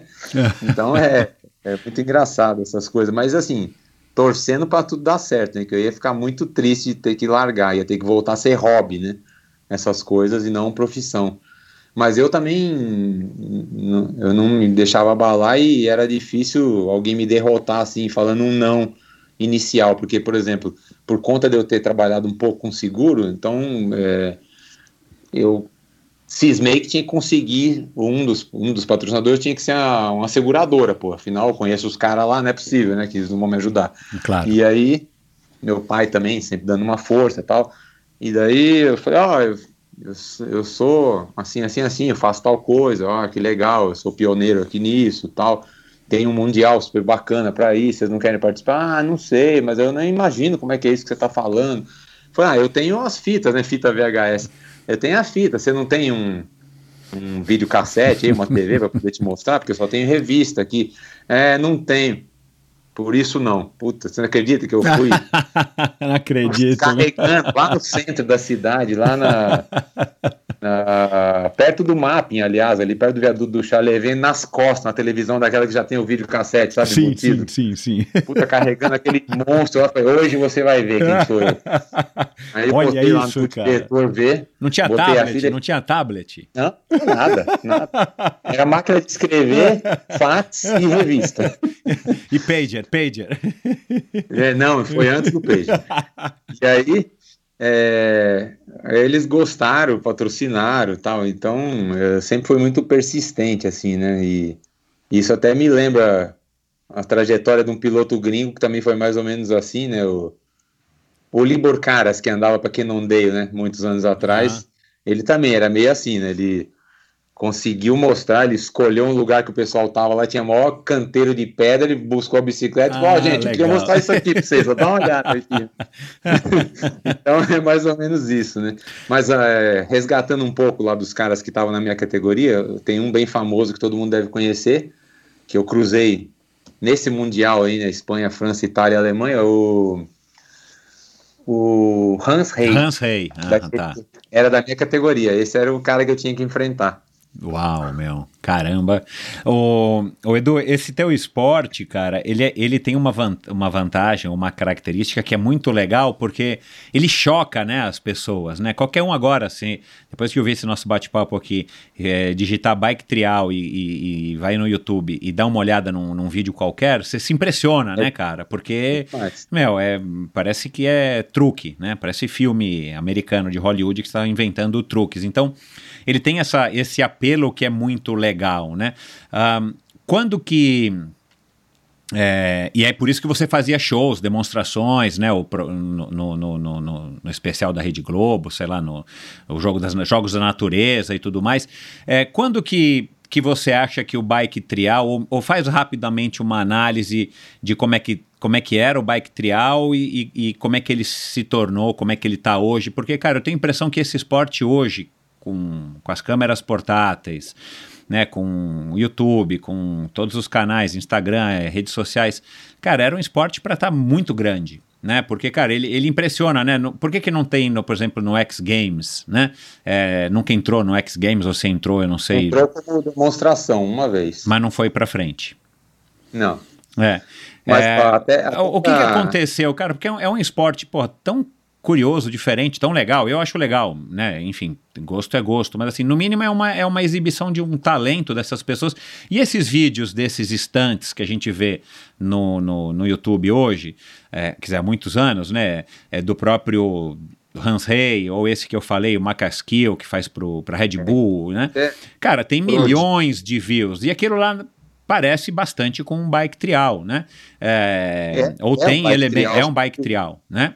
É, o bike trial urbano. Né? Urba, é, por, é, e bem produzido, né? Os percursos bem, né? Com uma trilha legal, os caras fazem umas coisas bacanas. A Hate lá que ele fez é fantástico, né? É isso, é. Porque tem o, o Fórmula 1, o tanque de guerra e tal. Não, legal demais, legal é. demais. O que, o que que houve, quando é que o, Fala, uh, se você conseguir resumir né, é, em poucas palavras, o que, que aconteceu com o bike trial e como é que ele está hoje? No Brasil, a impressão que dá é que ele não tem. Né? A gente não vê mais, tudo bem que não tem mais revista para a gente também ficar sabendo, né? mas como é que está isso?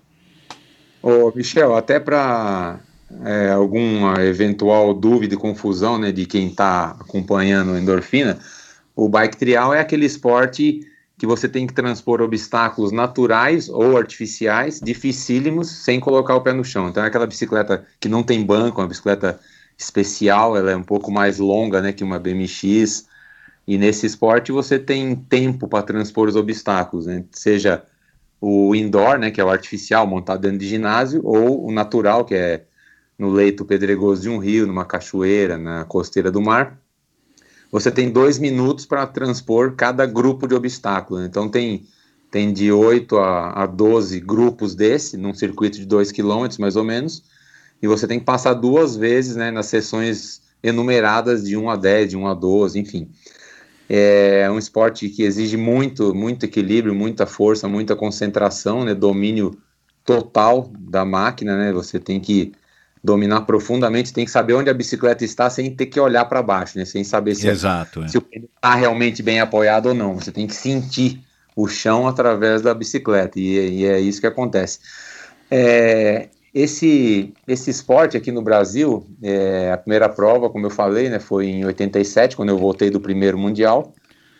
E eu levei por bons anos né, é, a organização dos campeonatos paulista e brasileiro. E depois, quando eu resolvi montar a agência de criação, eu larguei, né, parei de organizar, aí deu uma murchada, né, ainda tem muita gente que pratica e gosta, mas eu acho que não tem mais cento e tantos atletas como tinha quando, quando eu praticava, porque tem muita gente, isso até eu ouvi de um piloto, né, ou até mais de um, falar, ah, não tem mais prova, eu gosto de prova, então só andar não, não tá bom para mim, eu queria que tivesse prova, então eu vou largar. E já tem outros que não gostam de prova, só gostam de, de andar uhum. for fun, desafio pessoal, né? Uhum. Ou porque. É, Aí seguiu um caminho é um... parecido com o do skate, né? Tem o skate de Isso. competição e tem os caras que gostam de fazer o é. street é. sem competir, né? E muitos desses que gostam só de andar sem competir estão na linha do, do Danny McCaskill aí, né? Que é uhum. o street, é né, um trial urbano onde você aproveita o que encontrar pela frente, né? Uhum. E quem gosta do, do bike trial raiz, como eu e muitos, procura treinar as duas coisas: obstáculos artificiais criados como circuito, né? Que é diferente de você, ah, eu vou na Paulista porque tem lá o murinho do metrô que dá para subir. Isso é uma situação.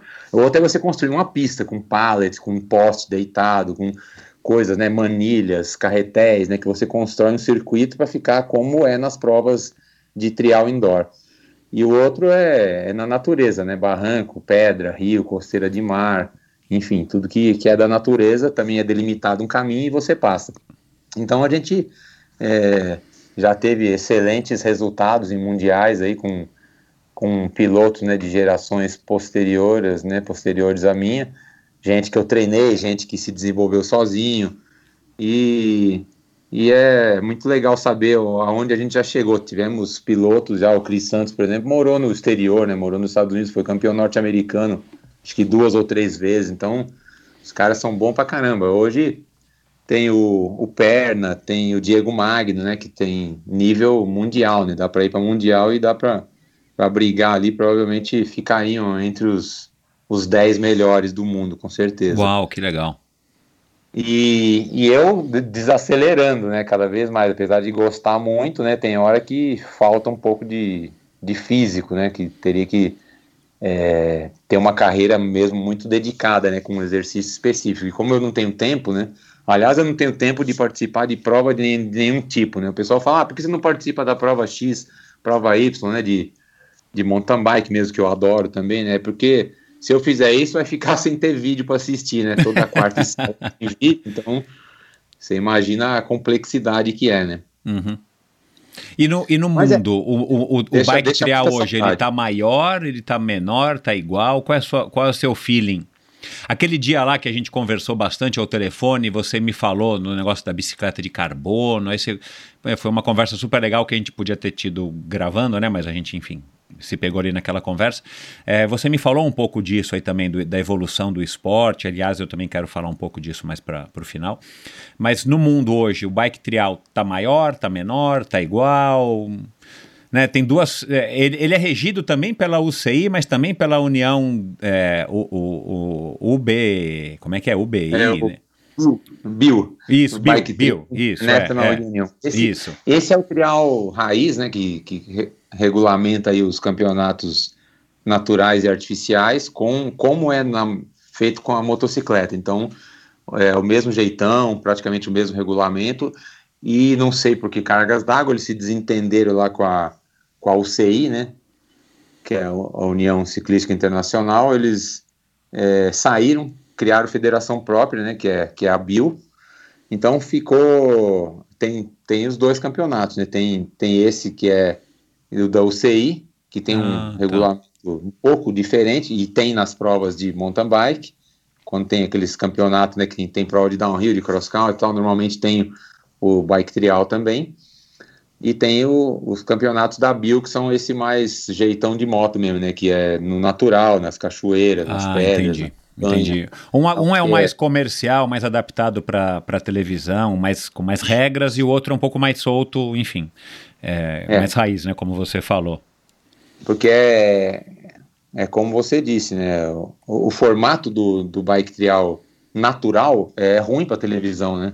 A prova demora três, quatro horas, né? Então, como é, é que você vai cobrir um negócio é. desse, né? É. Fica bem, bem complicado. É claro que existem provas longas, né, de ciclismo que o pessoal cobre, mas é, é desigual, né? O, a força dos claro. patrocinadores uma modalidade e da outra, né? Uhum. Mas o, o, bike trial hoje está menor, então? Está maior? Está igual? Não, Como é que você... Agora aqui, né? no mundo inteiro ele cresce cada ele cresce. vez mais. Ah, que legal, é, que legal. A última vez que eu, que eu atuei como delegado, acho que eram 33 países, agora deve ter uns 70 países já Caramba, participando. Caramba, cara, que legal, é, que legal. Gigante, e a, e a organização, assim, do, das provas é parece o Fórmula 1, você não acredita, são carretas, Uau. barracas, trailers, né? Então, é, tem muita coisa envolvida né, lá fora, né? Aqui sempre é mais, é mais difícil e, e os esportes aqui que, que geram mais, mais dinheiro, mais TV e tudo, você sabe, né? Que é, que é futebol, claro, vôlei, é. essas é. coisas, né? Então, é.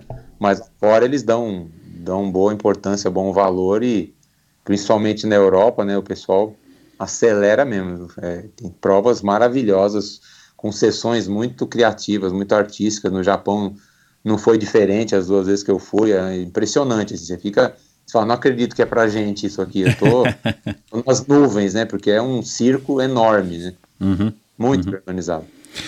Você, você na, na tua época aí como profissional, os shows, esses, esses, essas apresentações especiais para TV e tudo mais, eram uma boa fonte de renda? Porque eu também vejo isso como um, esses estantes, né, essas apresentações, eu acho que também seriam um, um, uma veia legal para que os pilotos de hoje brasileiros pudessem eventualmente fazer um, uma grana e ter né, um sustento é, não talvez exclusivo com isso, mas porque, de novo, aquilo que eu falei, assim, é uma coisa que chama a atenção, né? Você chegou a ter um, um, um show, um circo montado aí itinerante que ia para as competições, ou sei lá, fazer apresentação na, na, enfim, antes de, de, corridas de carro, por exemplo, tipo Euclides Pinheiro. Você lembra do Euclides Pinheiro, cara? Acho que com os é, chevetinhos é. e tal, que fazia manobras. Legal, né? então, Saltava. Né? Isso, isso. É, é. engraçado que, assim, é, é, eu consegui abrir as portas, né, felizmente, para os pilotos que vieram depois, porque é, isso você até vê hoje ainda, mas é bem menos. O pessoal acho que já consegue entender. Porque foi difícil na minha época para o pessoal entender que aquilo é um negócio que requer muito treino, muita dedicação. Eu tive que ir para a Europa, eu tive que aprender isso, né, e, e organizar as provas nos moldes é, internacionais. Então, e o pessoal, claro, gosta, né, impressionante, aí quer contratar. E quando você fala o preço, né, eu falava o preço, nossa, mas caramba, você vem aqui para andar de bicicleta e ainda vai cobrar isso tudo, né? Tal, é, tal, tal. Então, é. ainda tinha muito aquela coisa de que ah, bicicleta é coisa de menino, você dá aí um doce para ele, ele anda, né? é, tá certo. Não, é. não é assim, né? O negócio, a gente partiu por essa por esse lado aí de se, se profissionalizar num esporte tipicamente europeu, né, que é muito artístico, requer muita dedicação e vale alguma coisa, né? Inclusive, como eu sempre disse, né, e lá fora eles exploram mais isso, é um esporte.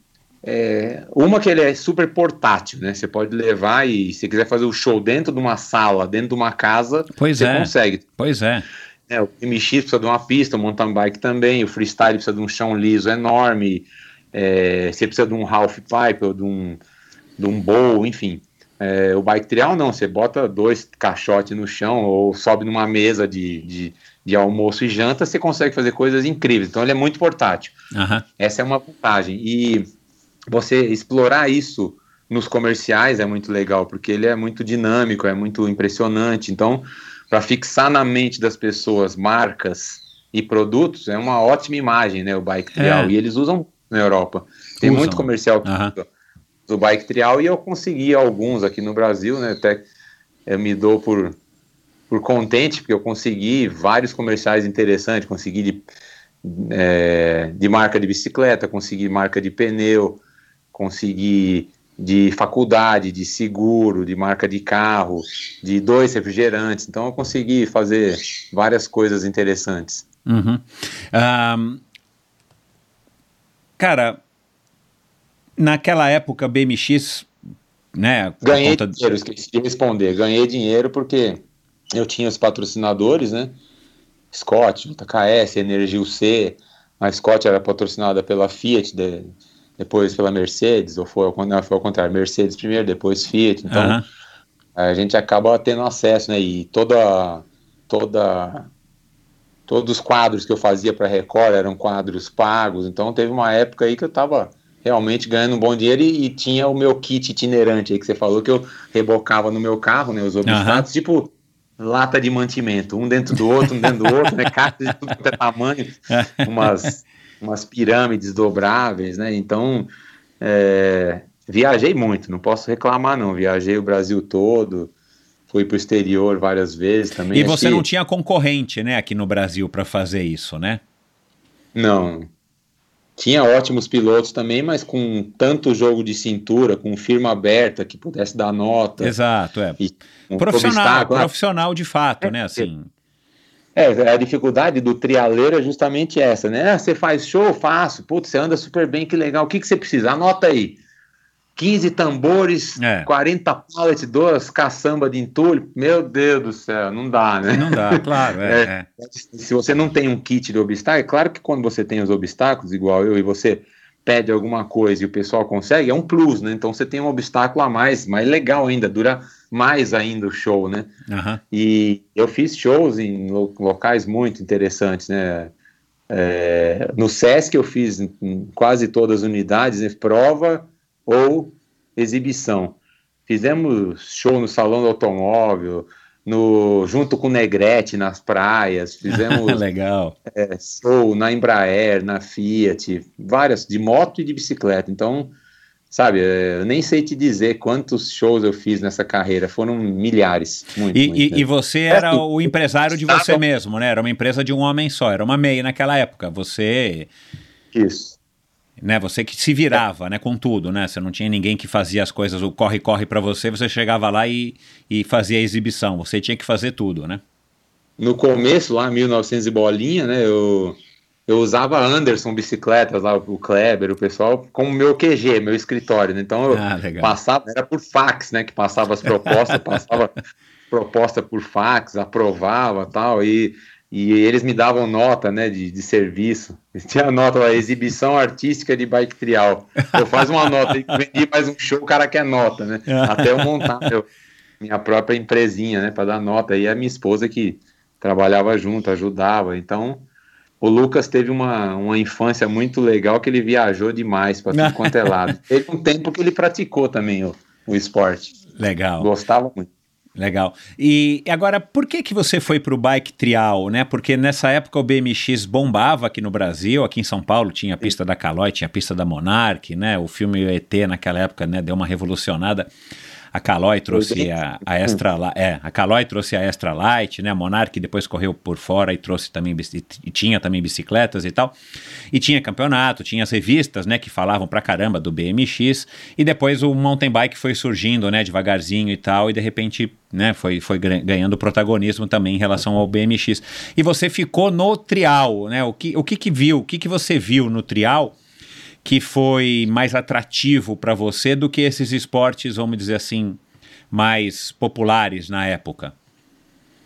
É, é uma ótima pergunta e difícil de responder, porque acho que é um negócio meio nato, né? Quando você gosta gratuitamente de uma coisa. Eu gostei muito desde o dia que eu vi. E como acontece no, no bicicross, né, do BMX, que a molecada começa com bicicleta sonhando passar por uma moto de cross um dia, eu andava de bike sonhando em passar para moto de trial, né? Então, é, felizmente também foi um, um, sonho que eu realizei, né, em, em 87.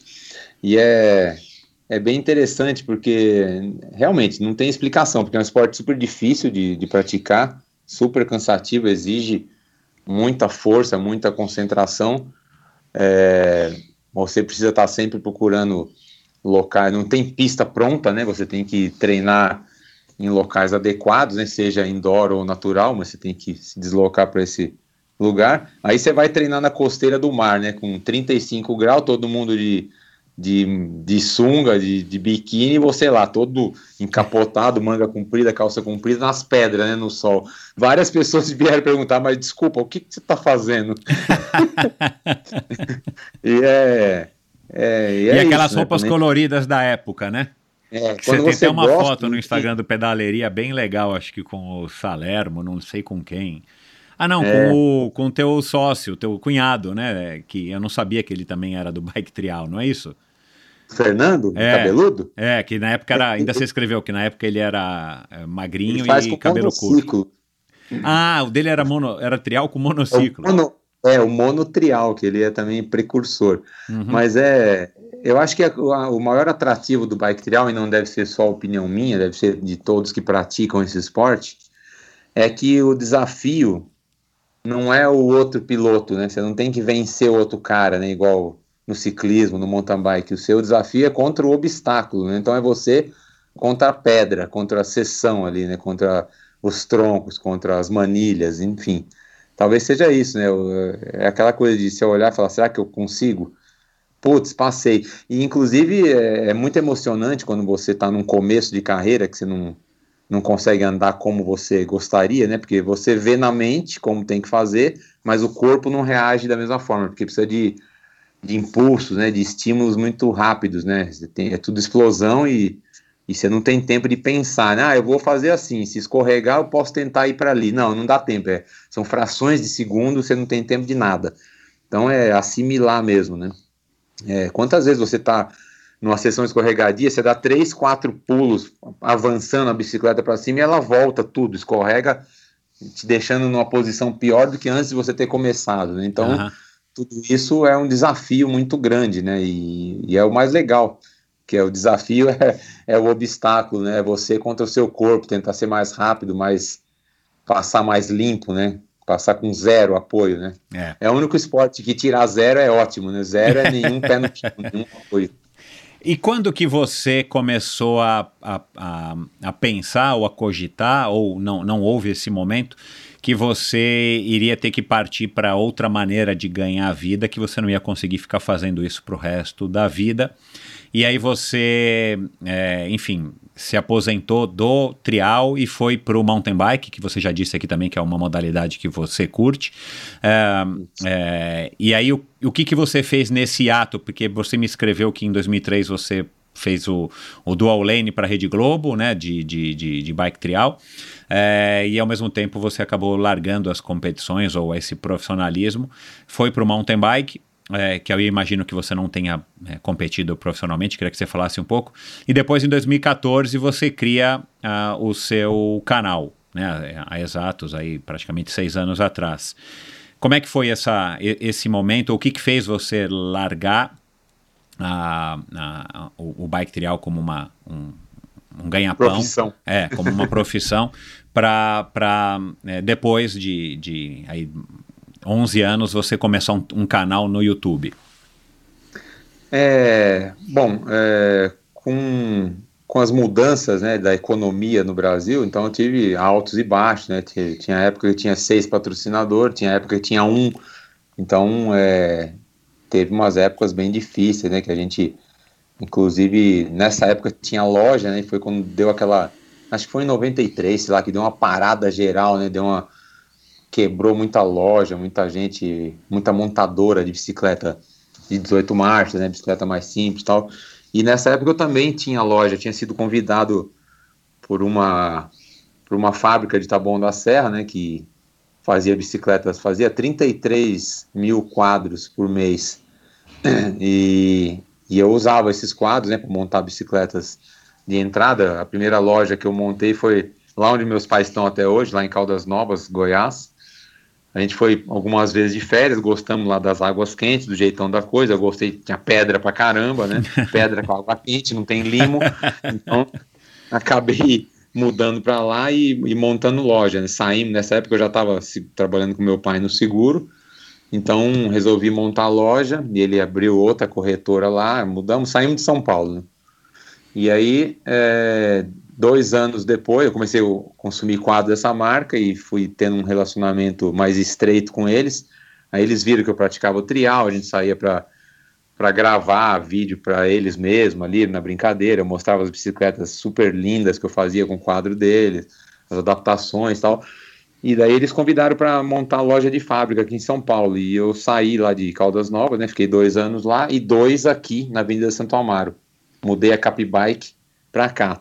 Uhum. Aí deu essa quebra, né, essa parada aí. Por sorte, a gente conseguiu vender a loja né, para um, um pessoal que assumiu e acabou colocando patins inline, boia, um monte de coisa junto, né? Porque só bicicleta foi na época que deu uma, uma queda aí no ramo da bicicleta, né?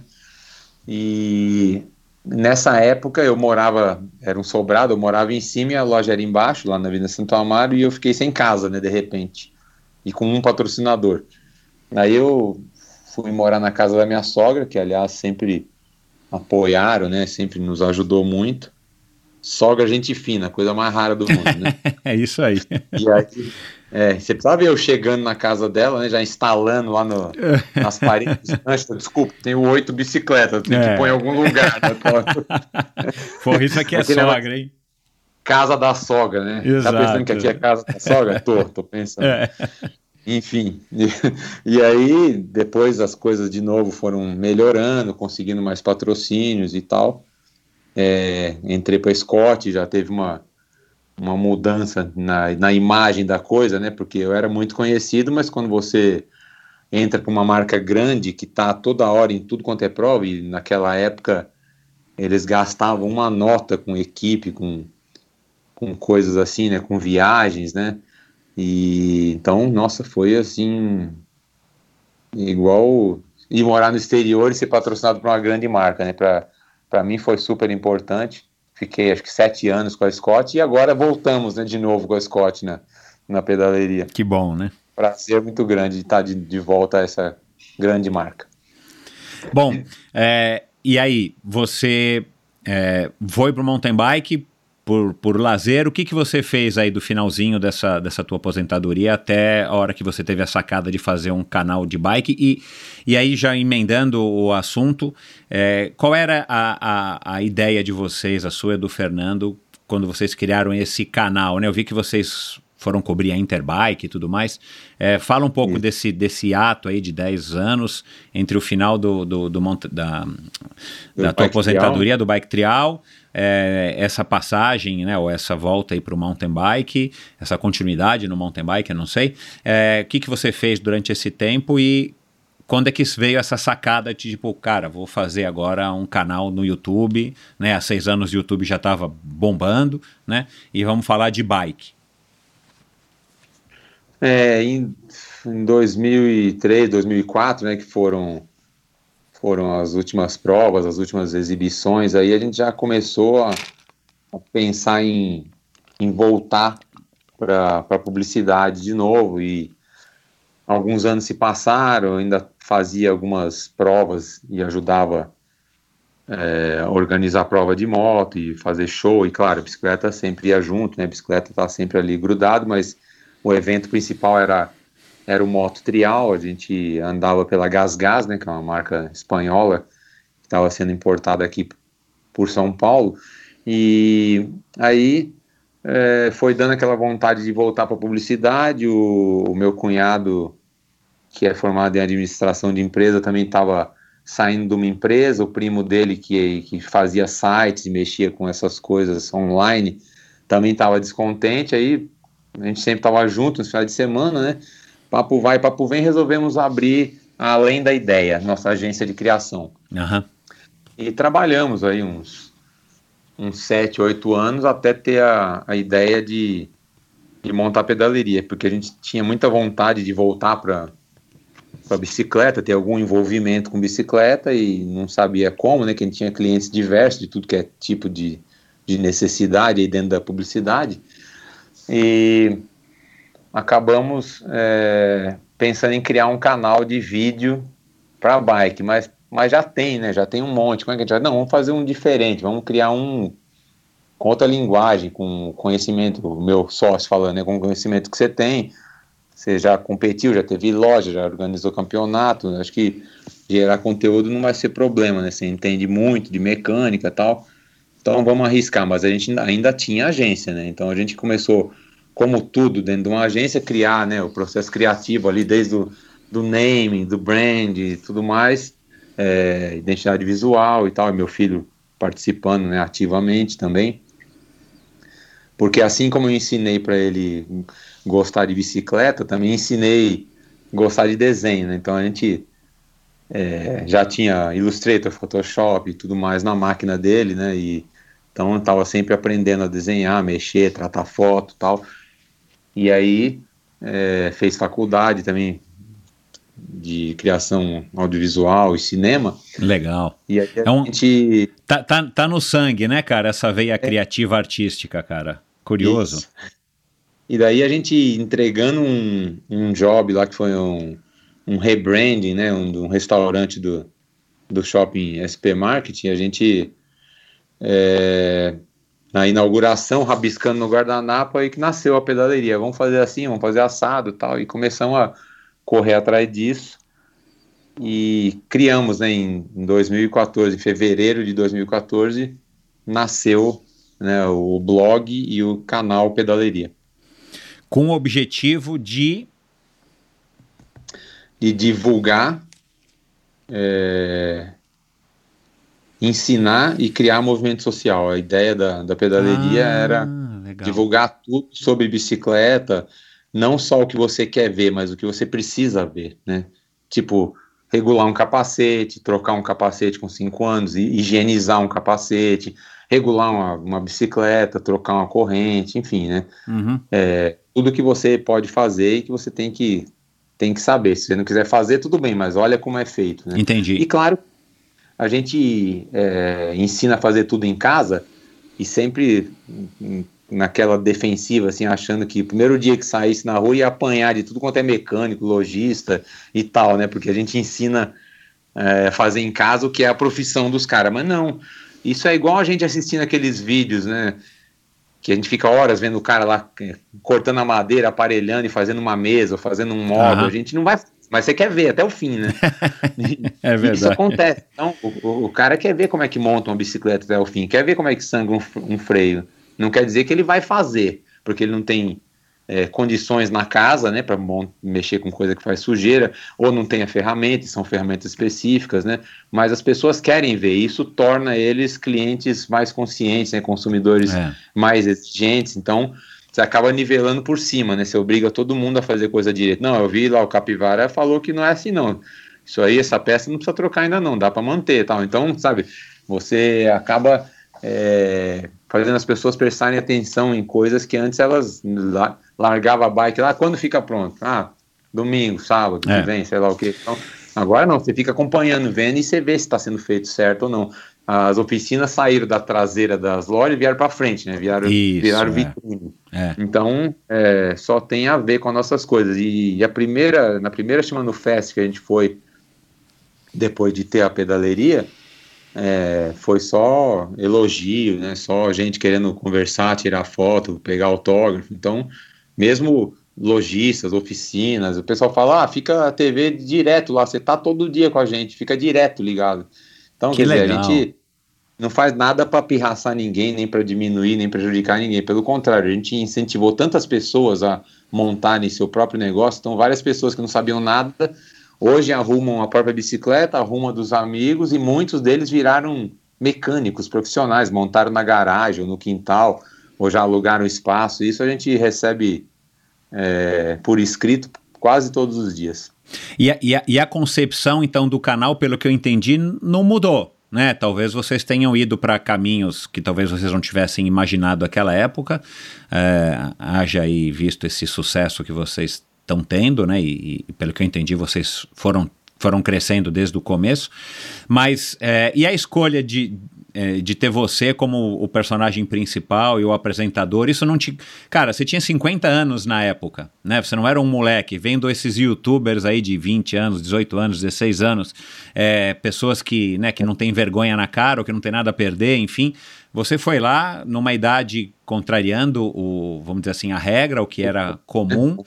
É claro, você é o cara que entendia do assunto, você era o cara que tem o conhecimento, mas como é que foi essa história de vocês é, definirem, é, é, é, chegarem na concepção de um canal e falar, não, mas quem vai apresentar? Não, vai ser o Edu, tem que ser você, Edu, né? É, imagino que foram, foi você, o teu cunhado, eventualmente tua mulher também ajudou a participar desse processo criativo da, da concepção do canal.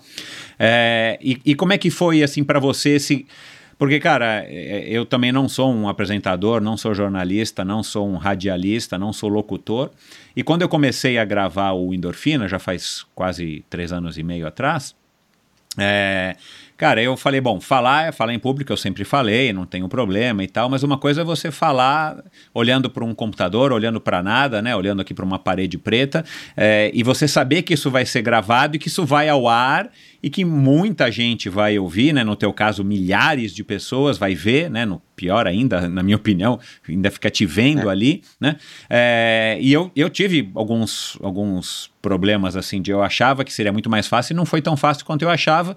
É, hoje em dia já está bem mais fácil, mas como é que foi esse processo para você, é, sendo que você não é um garotão, um moleque, você não ou, ou você fez curso, você se preparou? Como é que foi essa essa essa o surgimento do capivara é não só o, um professor Pardal, como eu disse no começo, que eu acho que é bem isso que você é, um cara que, né, para quem sabe quem foi o quem é o professor Pardal, não sei nem mais se existe, para ser também um comunicador, porque uma coisa é você fazer tudo na garagem da tua casa e montar tuas bikes e, e montar um quadro como barca, uma bike como a barca ali, Sim. você e os teus amigos. Uma coisa é você fazer isso com a câmera, gravar o take, peraí, peraí, Capi, volta, porque não, não, volta, não pegou. Né, é. Cara, como é que foi esse processo para você e como é que está sendo hoje, seis anos depois?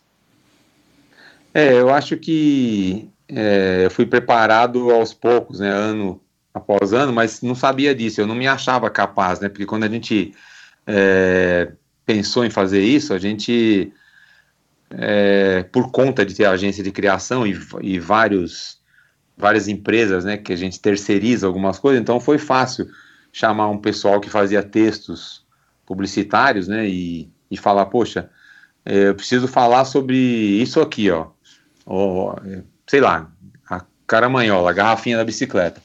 Para que, que serve, como é que é usado, como é que higieniza. Então escreve para mim esse texto que a gente vai fazer umas fotos e vamos colocar lá no, no blog, porque a pedaleria nasceu primeiro como blog com texto e foto e eventualmente algum vídeo, mas com ideia de virar mesmo um canal de vídeo, né? Foi assim que a gente trabalhou.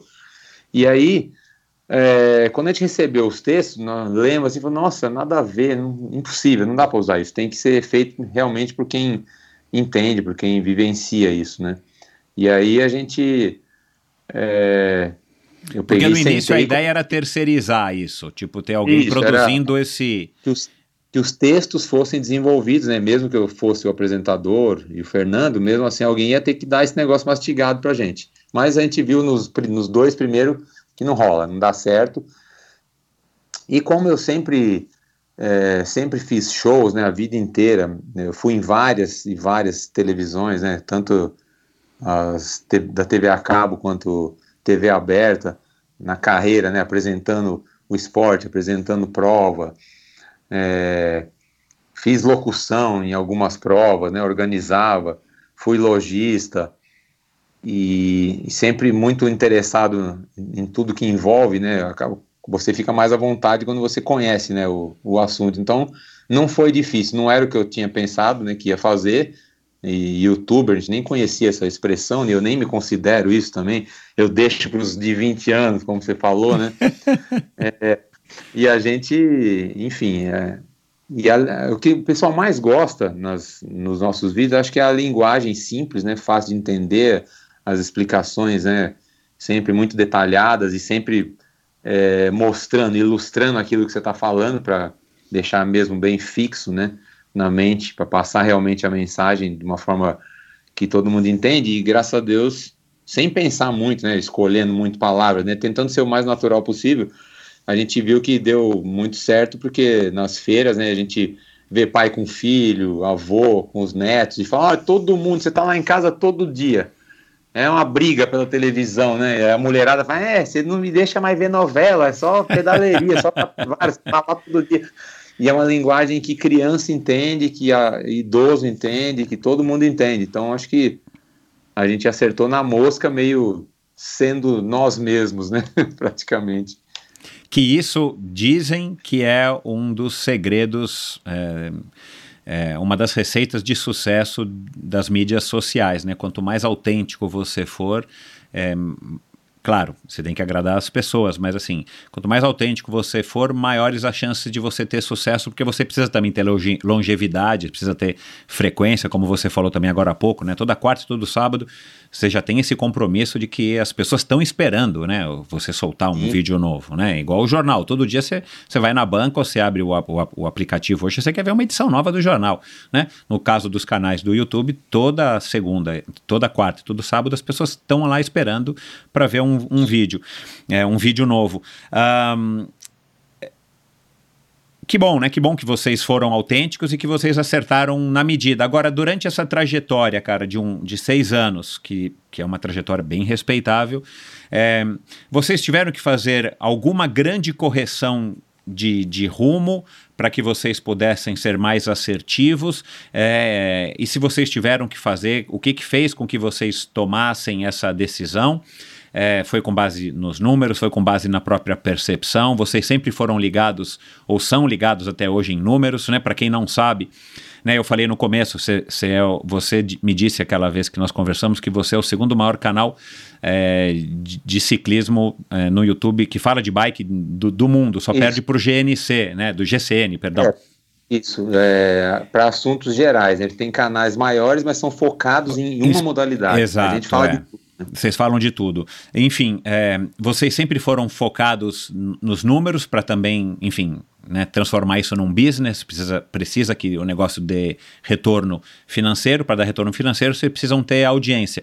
Me fala um pouco disso. Se vocês tiveram que fazer alguma grande correção, ou são várias correções a cada semana, a cada mês, é, dentro do conteúdo que vocês têm planejados, é, e por quê? Como é que vocês chegaram a essa conclusão? Como é que vocês chegam a essa conclusão? E, e vocês sempre foram é, focados ou tiveram sempre como base os números para que vocês pudessem transformar isso num negócio? Eu vou até aproveitar a sua pergunta, até para para falar é, um negócio que felizmente o pessoal já se ligou, já faz um tempo, né? Ele já, já nos vem de outra forma, porque é, são tantos youtubers, né? São tantos canais de bike e, e muitos deles, canais de diversos tamanhos, né? É, chega num, na Shimano, por exemplo, e fala, ah, me dá umas peças aqui que eu vou fa fazer o review e tal, e já fico para usar a peça, e se satisfaz com isso, né? E a gente uh -huh. nunca foi assim, uh -huh. nem no início.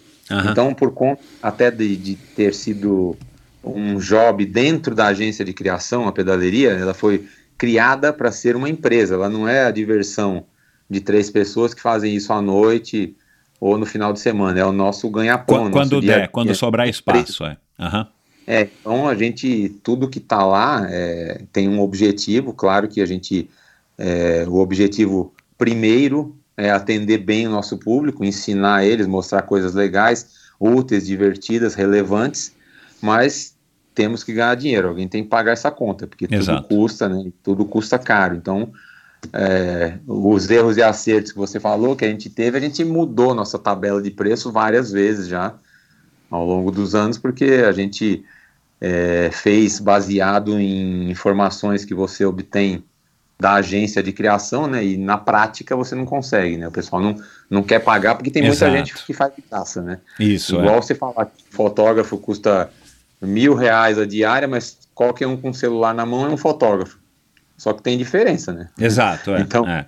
Por, por aí, por aí vai, né? Tem quem faz de graça, tem gente que não faz de graça, a gente é um dos que não faz de graça. É claro que quando tem uma empresa nova, brasileira, que acabou de, de ser aberta, o cara é pequenininho, criou um negócio super legal, a gente vai correndo mostrar, porque é uma informação útil, o cara está começando, e quem sabe lá no futuro ele Exato. possa ser um anunciante. Mas um Você tem que grande... se dividir entre sua, o seu compromisso também com o seu público, de estar tá demonstrando uma novidade, uma coisa, né, claro. principalmente as nacionais, é legal a gente valorizar. Ah, são. É, é, passar essa informação, mas ao mesmo tempo você não, enfim, né, você não faz, você precisa pagar as contas como você falou, então tem que ser um, um meio termo. Agora, em termos de conteúdo, vocês tiveram que fazer uma gran, alguma grande ou algumas mudanças mais, mais radicais no, no, no, caminho, na trajetória do pedaleria, ou mais ou menos vocês se mantiveram ali e se mantêm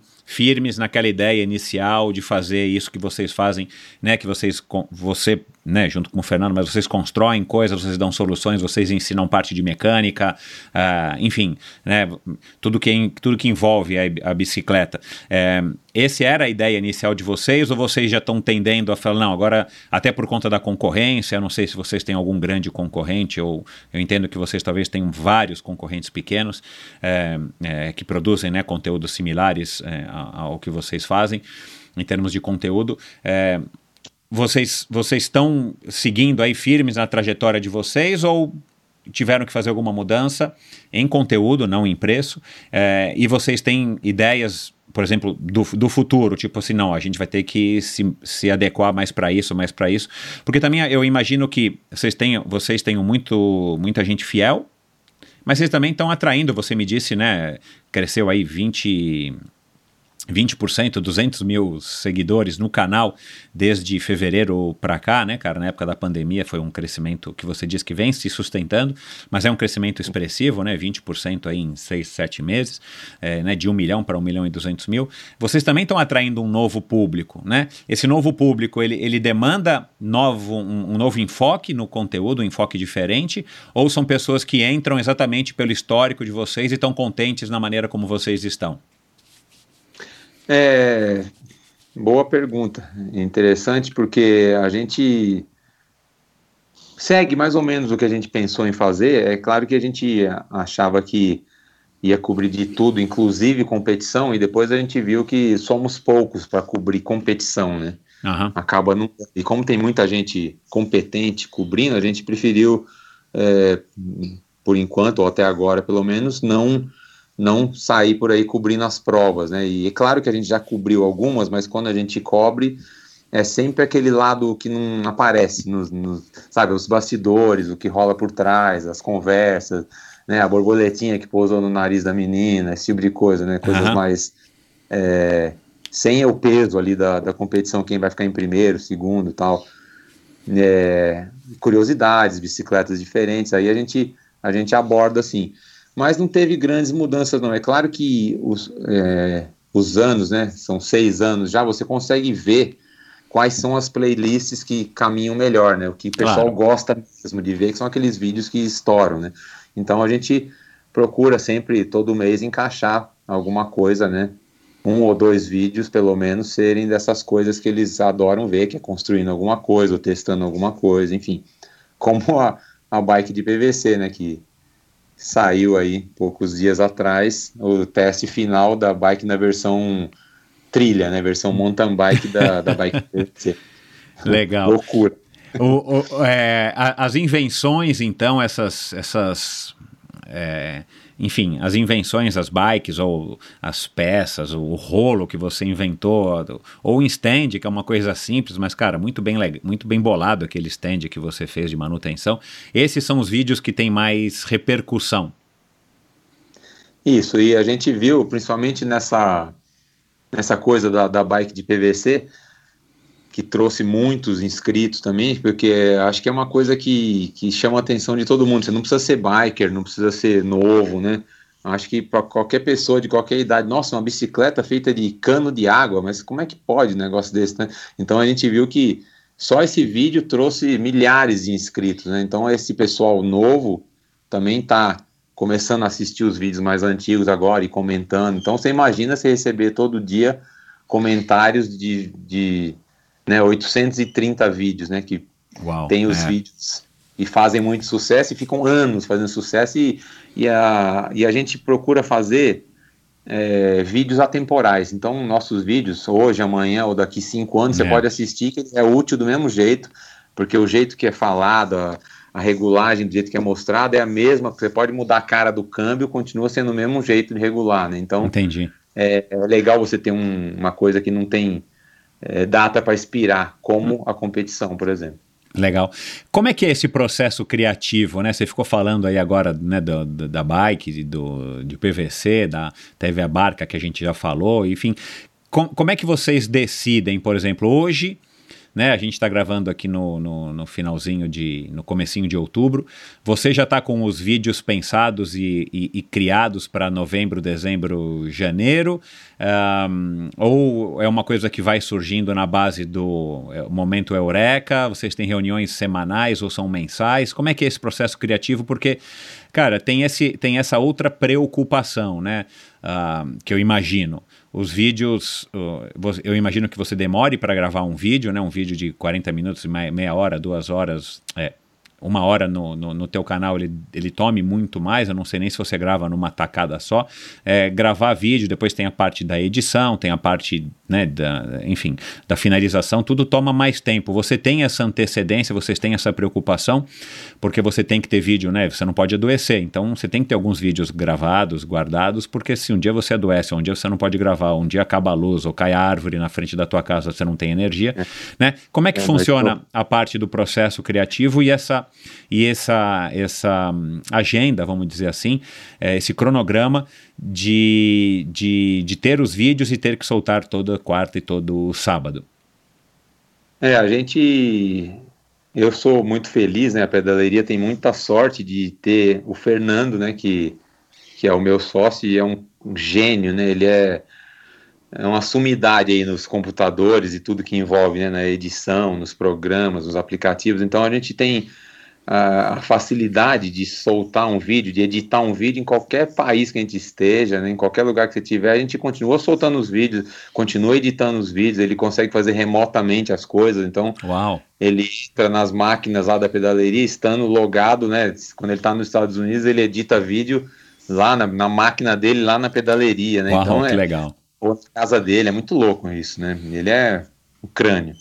E o Lucas também tem toda essa expertise aí, essa parte do cinema, né, que ele adora e, e, e se formou, então toda essa ajuda. Acabou dando certo, os três dominam muito, né, cada um na sua área, né, eu não domino tanto assim as tecnologias, mas tenho esse lado aí de, de pegar no breu, né, do faça você mesmo aí que eu, que eu gosto muito, então a gente é, faz assim, claro que tem que ter vídeos gravados, a gente tem um, um, um, um sistema muito organizado das pautas, né, que a gente já tem uma lista imensa de, de vídeos é, que a gente bolou, vídeos sugeridos por nossos fãs, e aí a gente só elenca qual vai ser gravado por semana. Às vezes você olha na lista e fala, putz, esse aqui é legal, mas sai caro, precisa ter patrocinador. Ah, claro.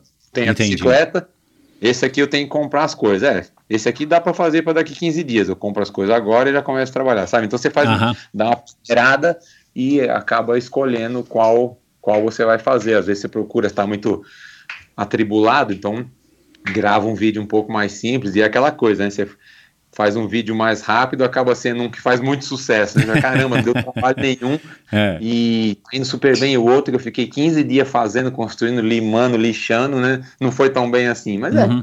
coisa que todo mundo enfrenta, né? Qualquer youtuber tem essa essa É, e- variação né, do gosto de cada pessoa Claro, que está assistindo. é. É, é, o- é o que eu digo aqui para muitos dos meus ouvintes que interagem comigo, a gente não consegue agradar todo mundo tempo inteiro, né? Porque às vezes eu recebo um feedback, ah, esse episódio foi o máximo, aquele eu não gostei tanto. Cara, não dá, você tem né, gosto para todo mundo e você não tem obrigação de agradar e nem vai conseguir agradar, você não pode ter essa pretensão de conseguir agradar todo mundo sempre, né? Mas Claro. o importante é o conjunto da obra, é o que eu acho, e eu acho que talvez seja isso que, que tenha feito você chegar aí nesse, nesse mega sucesso aí de, de seis anos de trabalho, um milhão e duzentos mil já passando. A hora que esse vídeo, esse, esse áudio aqui, esse podcast for ao ar, já deve estar beirando aí um milhão e trezentos mil. Então, eu acredito que seja mais ou menos por aí. Então, vocês ouvem muito já sugestões, já que vocês têm um público gigantesco, vocês também a- a procuram seguir bastante do que os ouvintes, do que os, o público eh, sugere, tá- até porque também é uma fonte bacana aí de, de inspiração. Sim, sim, eles dão ideias geniais também, é, e às vezes são coisas complexas, né, que eles, eles me acham tão habilidoso que às vezes querem que, que eu mostre coisas que seria impossível fazer, assim, sem recursos de uma, de uma fábrica, né, por exemplo, mas Sei. é, é sempre divertido, né, sempre muito, muito positivo, né, muito construtivo e, é, por exemplo, um, um exemplo disso até a minha esposa, né, meu filho ficaram, não, faz, tal, porque teve um um ou mais, né, que pediram várias e várias vezes para fazer um suporte de, de garrafinha. Falei, nossa, mas suporte de garrafinha custa 5 reais, claro que tem de 200 também, Exato, mas tem é. de, de 10, de 15, de 20, né, eu faço coisas mais complicadas, né, que realmente nem todo mundo pode comprar, seria mais legal, mais útil, né, mas eu falei, tá, vou fazer, né, fiquei meio relutante e depois acabei é, dando o braço a torcer, que realmente, né, devia ter aceitado fazer antes, né, e eu acabei fazendo um super legal, arrumei um tubo de PVC desse branco que tem a medida exata da garrafinha, né? Uhum. Que entra justinho. Foi super fácil de qualquer um fazer em casa, então foi super legal. Aí você tem que pensar, né? é, você tem que acabar dando ouvidos, né? Para as ideias podem parecer bobas ou meio loucas, mas de repente tem tudo a ver, né? E E muitas da vezes onde- o pessoal quer Ah. que eu faça só para ver se dá para fazer, né? Não que seja necessário. É, né? o cara, tipo, duvido, faz aí, Você vamos faz ver. É. Desafio a fazer, eles É. botam bem assim. É, é, é. O, o Edu, e o, o, o processo criativo é, do que que vocês vão filmar, como é que vocês vão filmar e tal, é, ele é importante, mas, cara, tudo isso é pautado na tua, no, no, no teu trabalho, né, cara? No teu trabalho manual, na tua habilidade de poder resolver, fazer, regular, criar aquela, aquela, enfim, aque, aquele item, vai, aquela peça ou, ou arrumar aquele. Da onde que você, da onde que você tira isso? Que eu já entendi que muito é da, da sua natureza, uma coisa que já vem lá de trás, né? O conjunto da obra aí também da tua vida, né? Desde a época Eu da, não da- engenharia. então, você não fez engenharia, mas cara, chega, vo- você, você, você tem que ter momentos, eu acredito, vamos dizer assim, de mais tranquilidade para que você possa resolver na tua cabeça as questões. E fala assim, não, eu vou conseguir então fazer um vídeo para que o vídeo tenha um desfecho positivo, né? Igual a gente assiste a esses reality shows, você sabe que o cara vai sobreviver, você sabe que o cara vai chegar no final, porque senão não estariam mostrando, né? É, não tem nenhum vídeo, eu acredito, seu, que você se propôs a fazer um suporte de garrafinha e no final, ai pessoal, não deu para fazer o suporte, o que, que eu vou fazer? Não consegui. Todos os vídeos têm um desfecho positivo, né? Não teria sentido. É, com, como é que você resolve isso, cara? Você tem aí uma, uma sala do silêncio, você tem uma cúpula do silêncio aí no teu escritório, você tem um momento que você fala, não, agora eu vou pedalar, vou ficar dando volta aqui no quarteirão, vou para a estrada, vou, sei lá, vou para uma trilha e lá eu vou resolver na minha cabeça como é que eu vou fazer um suporte de garrafinha para chegar à conclusão de que é num tubo de PVC. Ou você faz tudo isso antes, primeiro, né, faz em, em, casa, né, enfim, como parte do teu trabalho. Aí você chega pro Fernando e fala, Fernando, tô pronto para filmar aquele vídeo lá do suporte de garrafinha, por exemplo. Como é que é essa parte? Como é que você resolve esses, essas, essas, esses problemas, entre aspas, na tua cabeça para depois ir pro vídeo? É, realmente, quando é, quando é uma coisa que a gente vai ensinar e, e sugerir pro pessoal fazer em casa, que tem, né, essa playlist do Faça Você Mesmo, Aí tem que ser um negócio que dá certo, que funciona. Você não vai ensinar um negócio que só eu consiga fazer porque eu sou extremamente habilidoso. Exato. Ou tem que ter uma ferramenta ah, XYZ. É. Isso, eu, eu penso muito nisso. Por isso que, por exemplo, quando eu vou cortar uma coisa na serra de fita, eu falo, ó, dá para cortar também com a serrinha de mão, até com a serrinha fora do arco, você consegue fazer, dar um pouco mais de trabalho. Eu acho importante você é, pensar que nem todo mundo tem aquilo, aquele arsenal de coisas né, à disposição. Mas tem também o outro lado que, que a gente mostra uma coisa é, difícil, mais elaborada, e não é para as pessoas fazerem. É Entendi. É aquele vídeo que você fala, ó, eu fiz, olha que interessante, foi, foi bacana fazer, mas não. Não, é todo mundo que vai conseguir, é. Entendi. E quando não é a gente nem passa medida, não passa nada. Quando é ah, um negócio. Tá. Gestão tem sempre a planta. Você pode baixar aí, ver na descrição do vídeo que tem aí o projeto completo com as medidas, com os parafusos, com tudo que vai precisar. Ah, legal, bem, não, não, sabia disso. Bem, tem uma descrição fina e eu faço meus desenhos tridimensionais também, explicando a montagem. Então, é, tem esses dois lados. E o, o, processo de criação é quase isso aí que você falou, né? A sala do, do silêncio. Às vezes eu entro no quarto que eu guardo as bicicletas e fico olhando para elas, né? O que, que eu não fiz ainda? O que, que dá para fazer para aquela ali? Com aquela... o que, que dá para fazer aí? E quando alguém bate no banheiro lá, fala: esse banho está muito demorado, pode crer que eu estou criando. Legal. Fica lá. É, mas assim, eu, é, eu tenho bastante facilidade em resolver muita coisa na mente sem ter que desenhar ou sem ter que fazer, né? Eu fico criando ali a solução. Às vezes eu tento montar e não dá certo, eu tenho que mudar, mas sempre chega a ideia mais definida na mente mesmo. Aí eu faço, dá certo. Aí eu falo, Fernando, já podemos gravar, ó. Tá aqui, ficou lindo. Agora a gente começa do zero com um tubo novinho, ah, faz o legal. primeiro corte, faz o desenho, mas primeiro eu faço para ver se dá certo para não ensinar uma aberração que ninguém consiga fazer, né? Que isso seria muito chato, né? Uhum. E, e para vocês também não perderem tempo, né? De começarem a gravar, gravar e falar, ah, não vai, não vai dar para ao ar porque eu não vou arrumar uma solução aqui para essa, enfim, para criar essa peça. São muito raros, mas já teve vídeo, ah, acho que um ou dois ou três, que afundou, você fala, vixe, não vai dar em nada isso. Esquece, corta, joga fora, deleta tudo, não dá pra fazer. Dá para dizer um que é foi assim difícil, cara, um que você fala, meu, nunca mais vou me propor a a fazer um vídeo, sei lá, ou construindo alguma coisa, ou resolvendo um problema tal? A gente nunca abandona por completo, assim, né? Fala, nunca mais quero ver na frente, mas até o momento, assim, não saiu nenhuma solução. Que eu, um até rolou outro dia, porque alguém pediu para fazer um cobre corrente simples, para não sujar a calça, né? E da forma que eu pensei em fazer, acabou ficando muito mole, ficou feio, sabe? Então, eu também tenho uns. Um, eu sou. Eu, eu, me cobro muito. Você tem um padrão, padrão capivara, né? Você não, não quer fazer é, qualquer coisa rampeira com. De ser desenhista. Com chapa de raio-x. Então eu falo, puta, isso aqui se ficar horroroso eu não vou querer fazer. Porque dá para fazer, mas ficou muito horroroso, então não, não ah. dá, não rola. Uhum, eu tenho o, o, meu limite, né, do que a coisa pode ser, né, de simples, né. Uhum, uhum. Legal. Uh, cara, é, a gente falou aí da, dessa bike recém-criada aí de, de PVC, a própria barca, que, que eu fiquei maravilhado, e, enfim, acho bacana o desenho da barca e tudo mais. É, E, e, eu vi já um vídeo também, acho que com a Falzone, né? Você pegou uma, uma barra circular e transformou numa barra de barra circular, sei lá, de jardineiro, que você fez a, é, a, enxada. Mais, mais voltada para as necessidades Isso. realmente dos trabalhadores, né? Isso. Uma bicicleta que tenha os recursos que um trabalhador, né, o cara que pedala uma bicicleta desse tipo precisaria, né? É. A Aí depois você fez é também um suporte, acho que para barra circular bem no meio para pôr a câmera, um, um, negócio bem legal, não sei se era de espuma injetada, não sei. É, enfim. De, de EVA. De EVA. É, enfim, é, você, você já, já pensaram, por exemplo, em abrir um negócio é, como a gente tem esses vídeos reality show da, da, das TVs a cabo gringas de customização, né, que a gente tem de moto, tem de carros, já, já pensaram nisso? Já, já existe isso dentro do canal e eu não sei? De vocês receberem encomendas e cobrarem uma grana, olha, pega aqui a minha barra forte, eu quero que você personalize ela, é, e aí você faz o processo criativo e vocês poderiam filmar tudo isso, porque, cara, isso faz um sucesso tão grande na, na TV a cabo. Fora. Lá fora. Mas a gente consome aqui, né? Eu não sei qual é a audiência disso.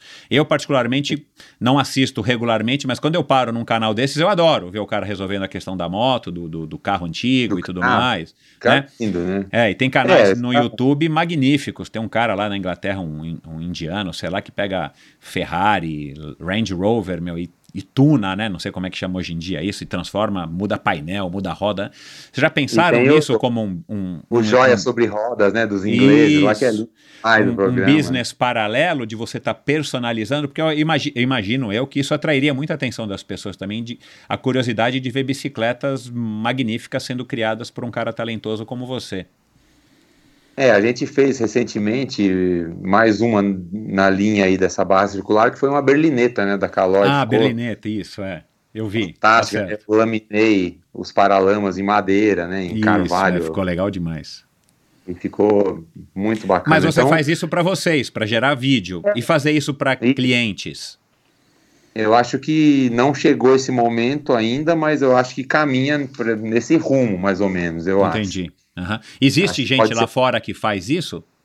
Ah, existe, né? Lá fora tem muito espaço, né, para isso e, e de certa forma é claro que aqui também tem tem gente que tem bastante dinheiro a ponto de encomendar esse tipo de coisa, né? Gente de bom gosto que quer um produto diferente, refinado, mas lá fora seria muito mais fácil de, de emplacar, né? Aqui uhum.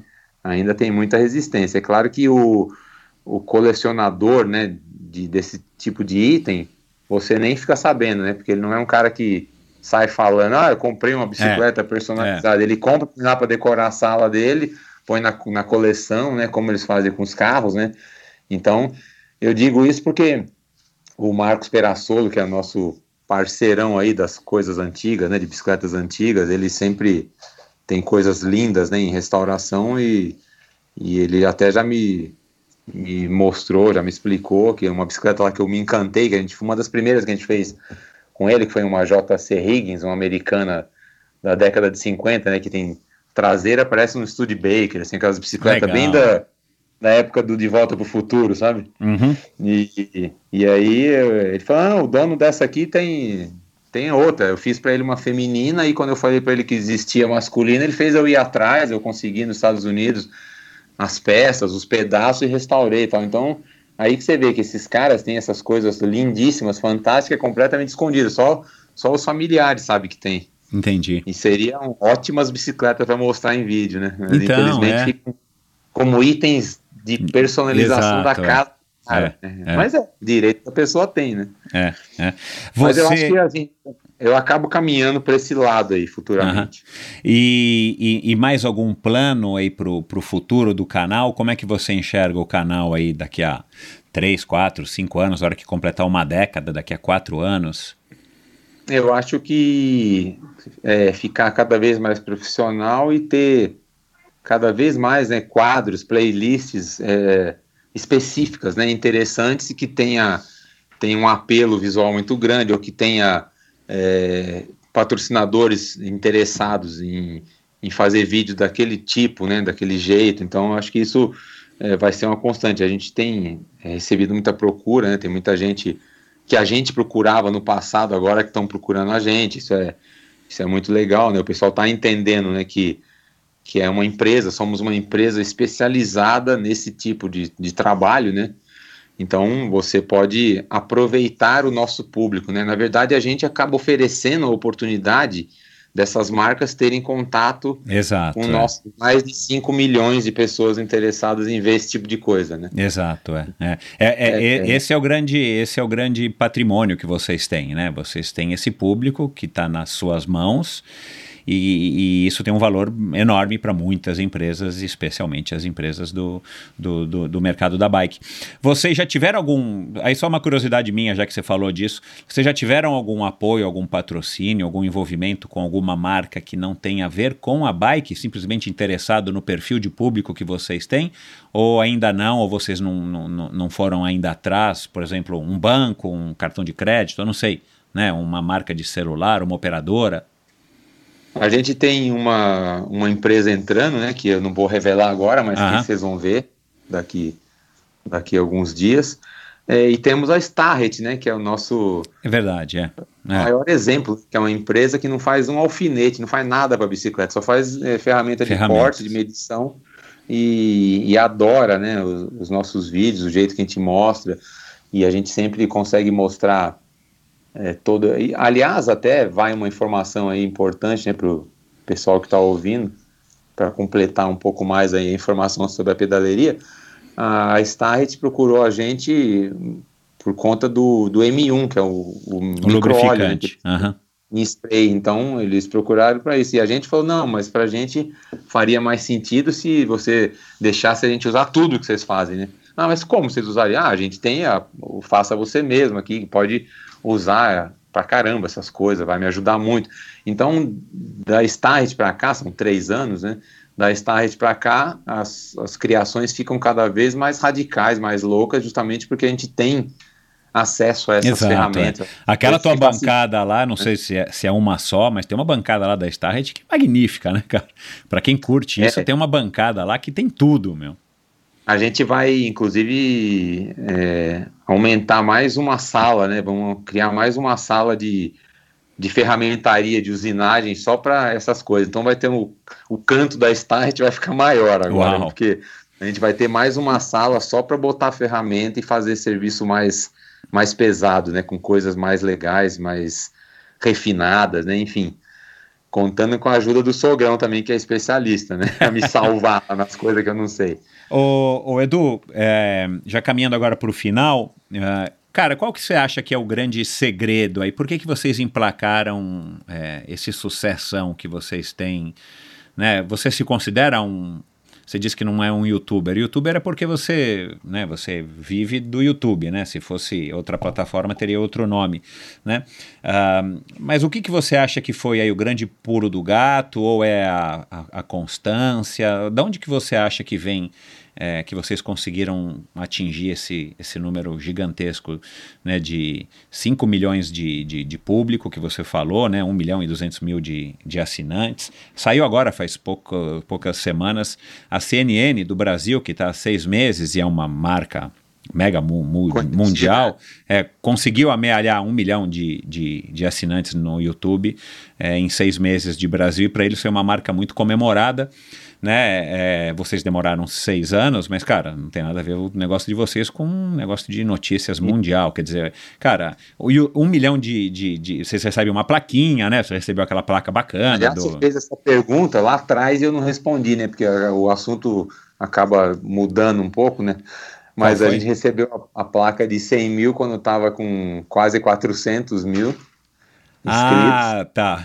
e, e recebemos mais, mais perto mesmo de depois que a gente fez um milhão, recebemos em pouco tempo essa a placa de um milhão chegou a gente chegou bem bem próximo mesmo, né? De quando Ah, a tá. gente bateu essa, essa Aham. marca, né? E- E, de as onde que vem, cara, você acha esse, esse, esse segredo? Se você pudesse dizer de onde é que vem, é uma receita Eu mais acho- complexa ou é uma coisa que você sabe que eu acho que é disso?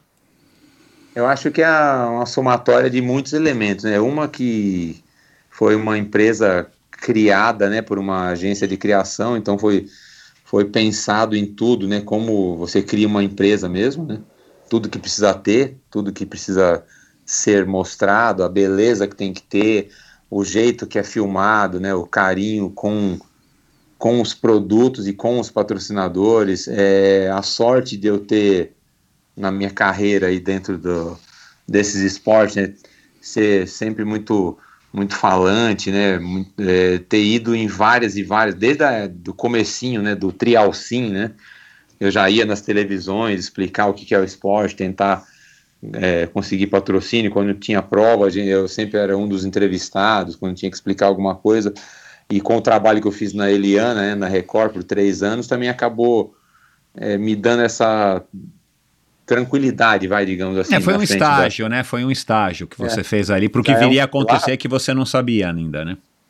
E até mais complicado você é, trabalhar na TV, como eu fiz com a Eliana porque era ao vivo, né? Então, ah. é, um programa ao vivo você tem que se policiar bem, né? Para não falar o que não pode falar, enfim.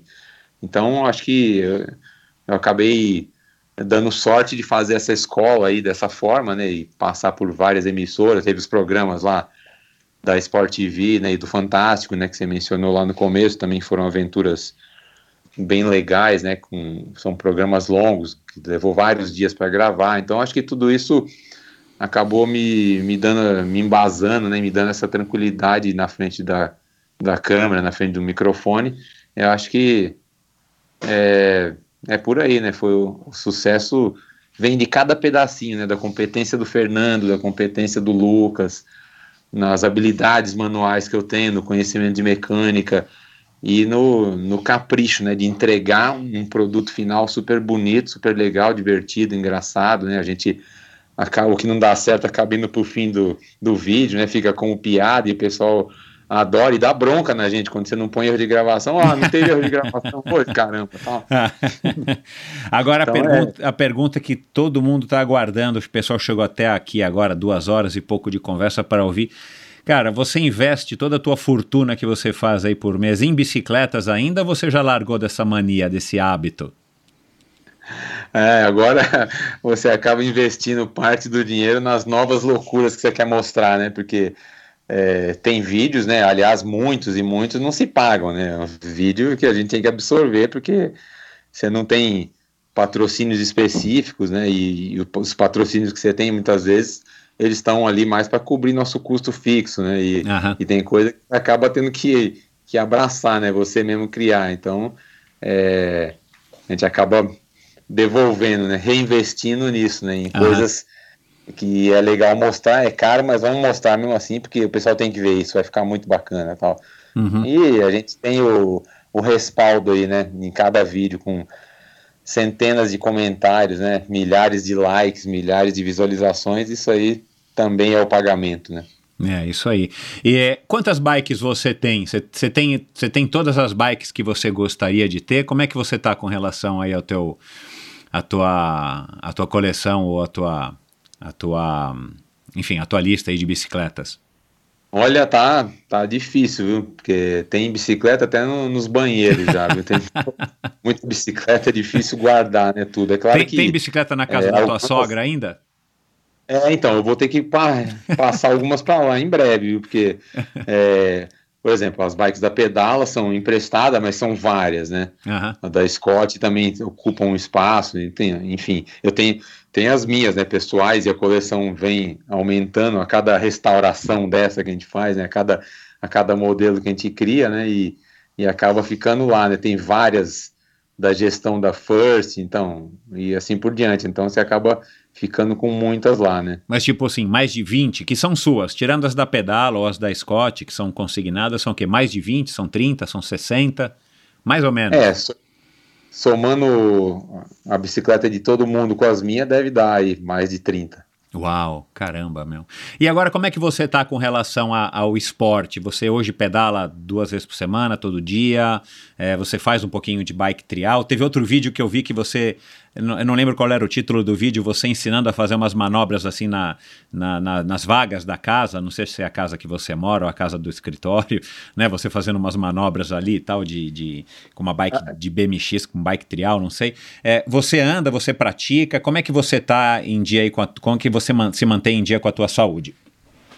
É, eu infelizmente eu ando mais no final de semana e, e durante os vídeos, quando é um vídeo pedalando, eu aproveito também para treinar, porque é, essas criações que a gente tem feito, elas demandam muito tempo, né? Atualmente os vídeos são bastante complexos. Às vezes um vídeo de 15 minutos leva três dias para finalizar, né? Uau. Então consome muito, muito tempo, né? Até porque é, por, esse é um dos motivos de eu não, não conseguir fazer nenhum tipo de competição hoje em dia, que eu não teria tempo de treinar, né? Aham. E, e participar só à toa, né? Não sei se vale a pena, né? Só para ver o que acontece sem ter um treino.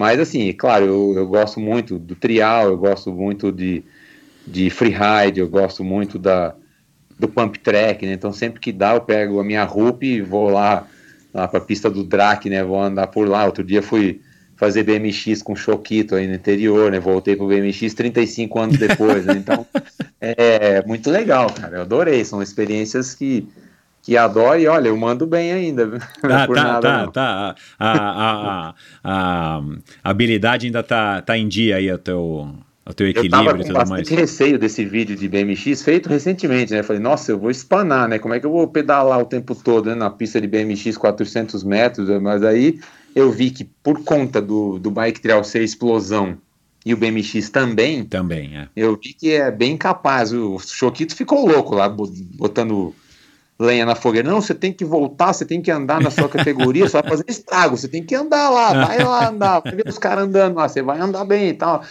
E sei lá. São sonhos que realmente dá vontade, né? Tem provas de mountain bike, eu falo, nossa, essa prova eu faria, né?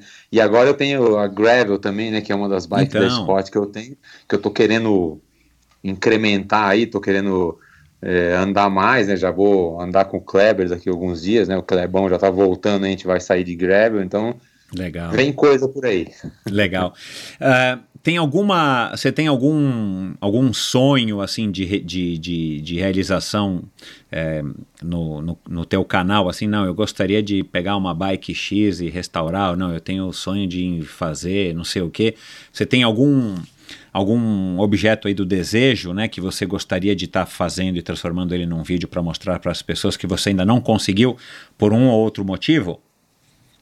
É, cai meio naquela linha, né, da, da customização lá que você falou, né, que eu falei que é um caminho que a gente acaba aos poucos se enveredando, né, Uhum. mas eu gostaria de, de, por exemplo, fazer igual a OCC faz lá nos Estados Unidos, né, que a empresa contrata eles para lançar uma moto que tem a cara da empresa. Aham. Então, Pô, legal eu tenho demais. vontade de fazer isso, uma empresa de, sei lá, que produto, fala, ó, eu quero que você crie uma bicicleta que tenha a cara desse produto. Uhum. Ia ser um desafio bem legal, isso é um negócio que eu vivo torcendo para bater na porta a qualquer hora. Você já fez algum lá. vídeo? Você já fez algum? Lá, alguém Então, fala, quero lançar Imaginou? com esteira, com esteira.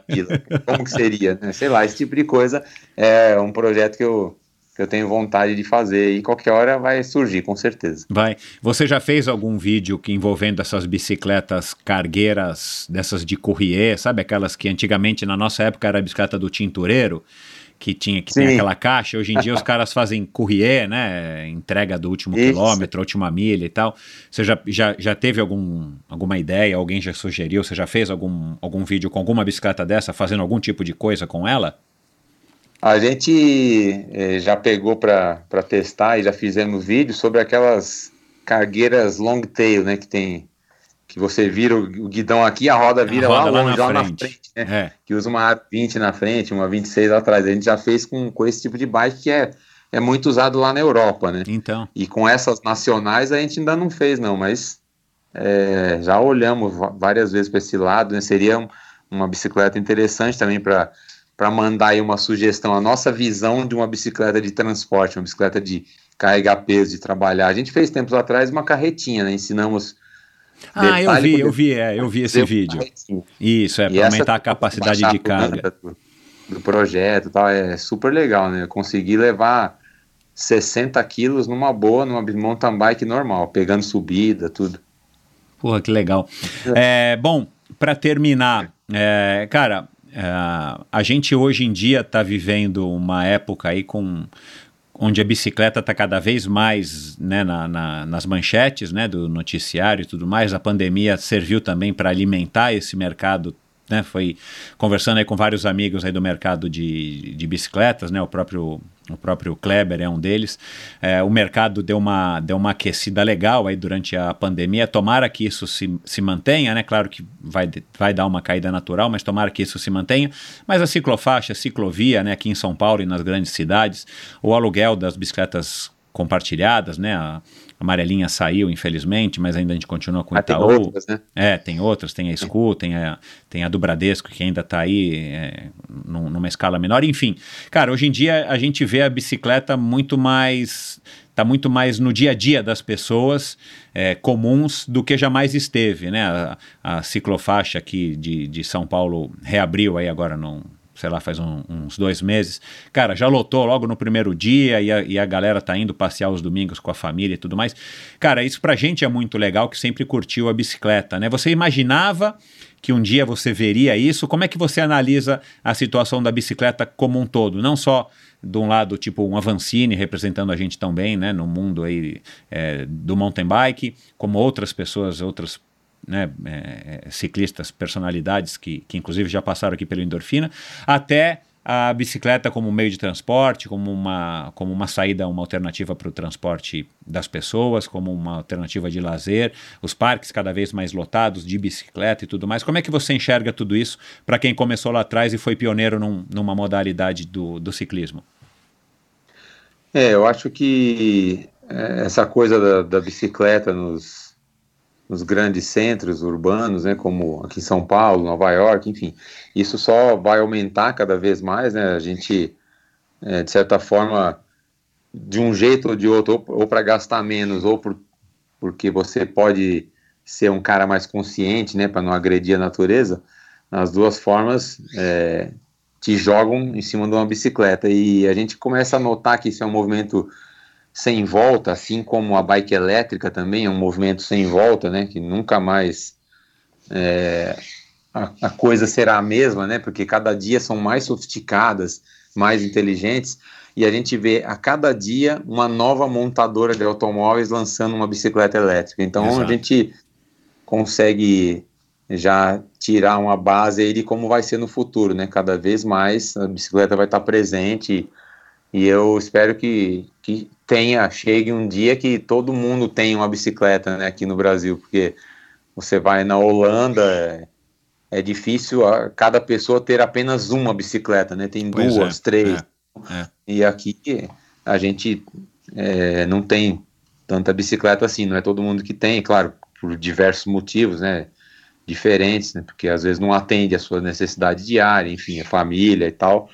Mas a gente nota que, que isso vai aumentar e, como você falou, né, a gente espera que quando a pandemia passar, o pessoal que entrou na, na onda da bicicleta para poder praticar um esporte individual seguro ou para não ter que pegar um ônibus lotado né, e com risco de contaminação, a gente espera que, que esse prazer que a bicicleta traz se mantenha e a pessoa continue usando. Eu vejo isso pelo porteiro do meu prédio aqui, que ele é, pediu minha ajuda para montar uma bicicleta e, e, eu ajudei. Lá tinha várias coisas, né? Acabei montando para ele uma bike super legal.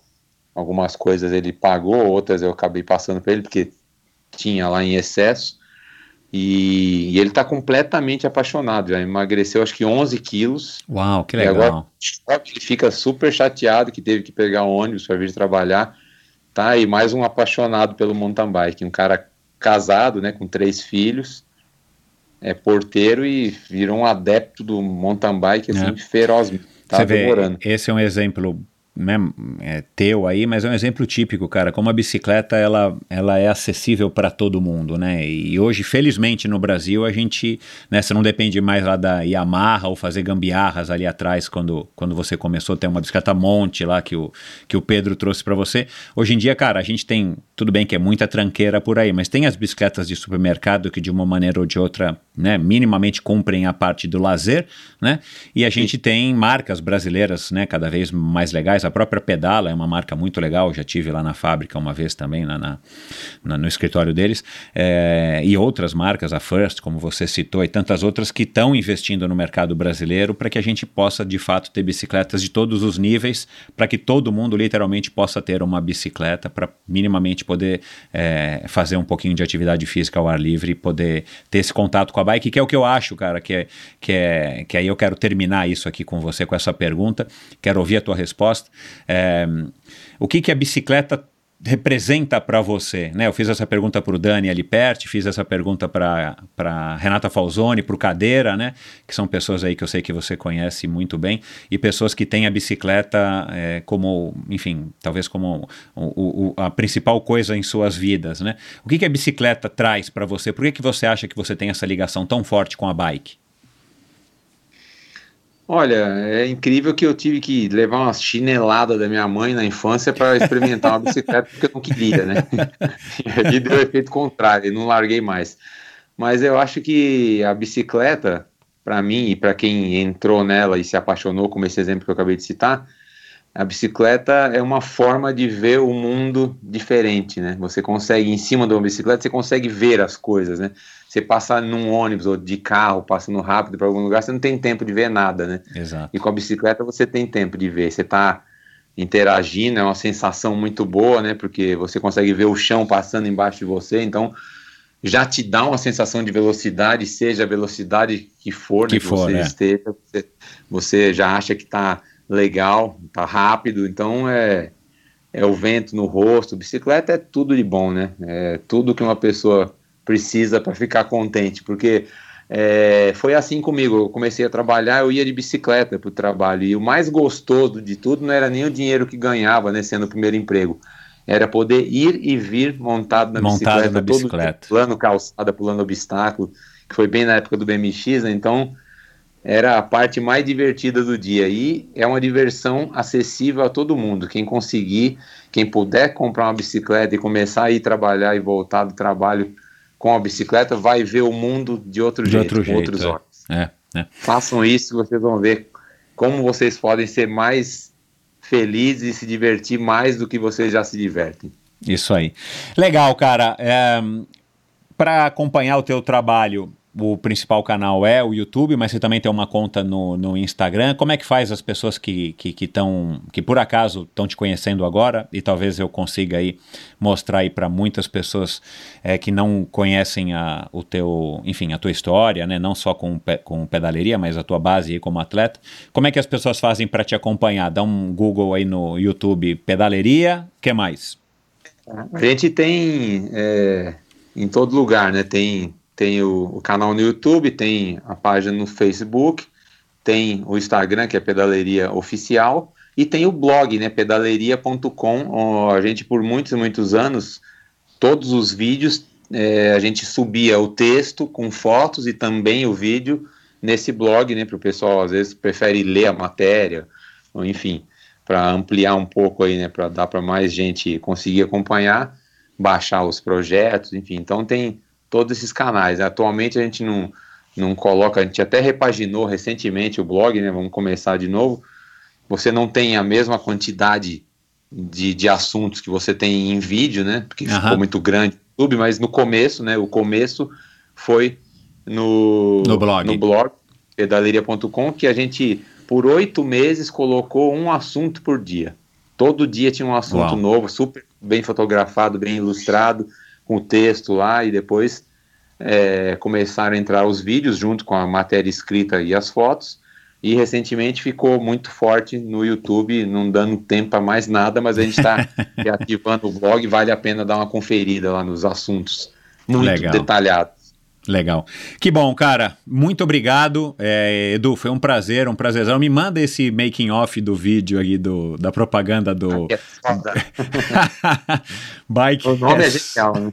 Porque é da soda limonada antártica, então, bike é soda. É, cara, e dá um último recado aí para quem tá te ouvindo antes da gente encerrar. Bom, eu reforço essa coisa aí, né?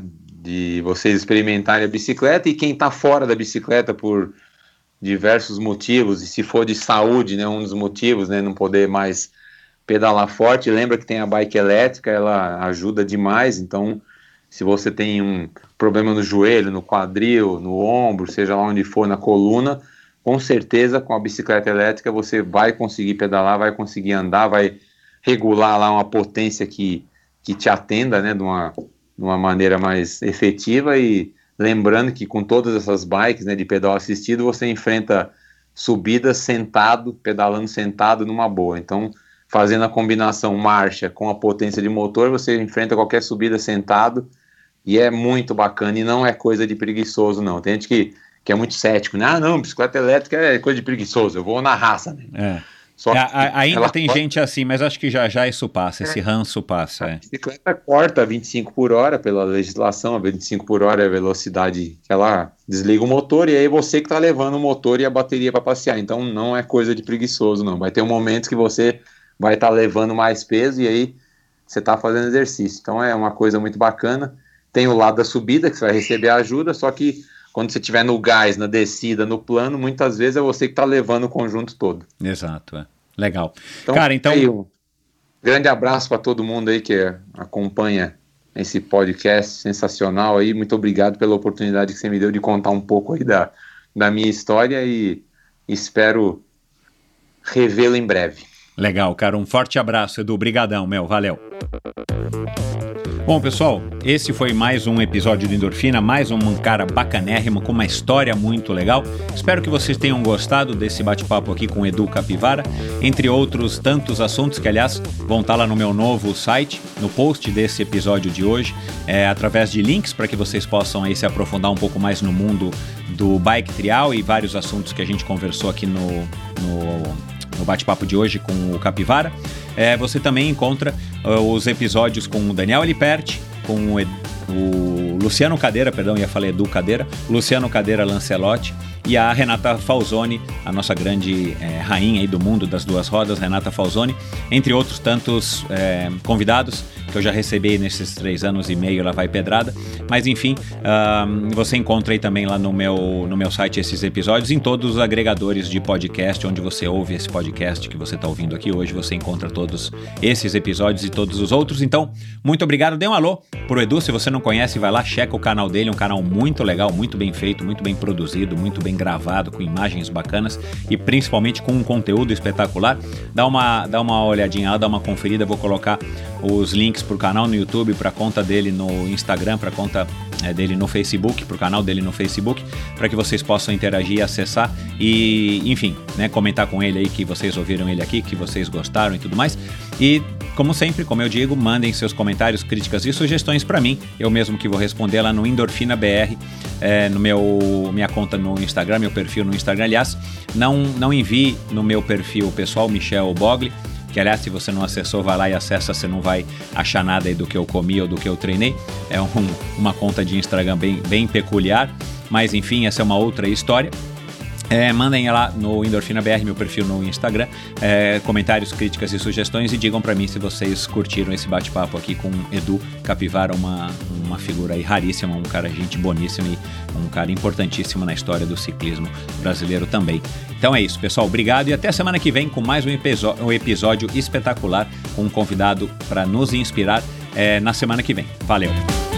Eu quero então agora agradecer aos patrocinadores do episódio de hoje, as empresas que apoiam o Endorfina e tornaram a realização desse episódio possível, a começar pela Bovem Energia, que tem o perfil no Instagram, Bovem Energia. A Bovem é uma comercializadora, uma gestora e uma geradora de energia, e assim como para os meus convidados, para a Bovem, energia é um assunto muito sério.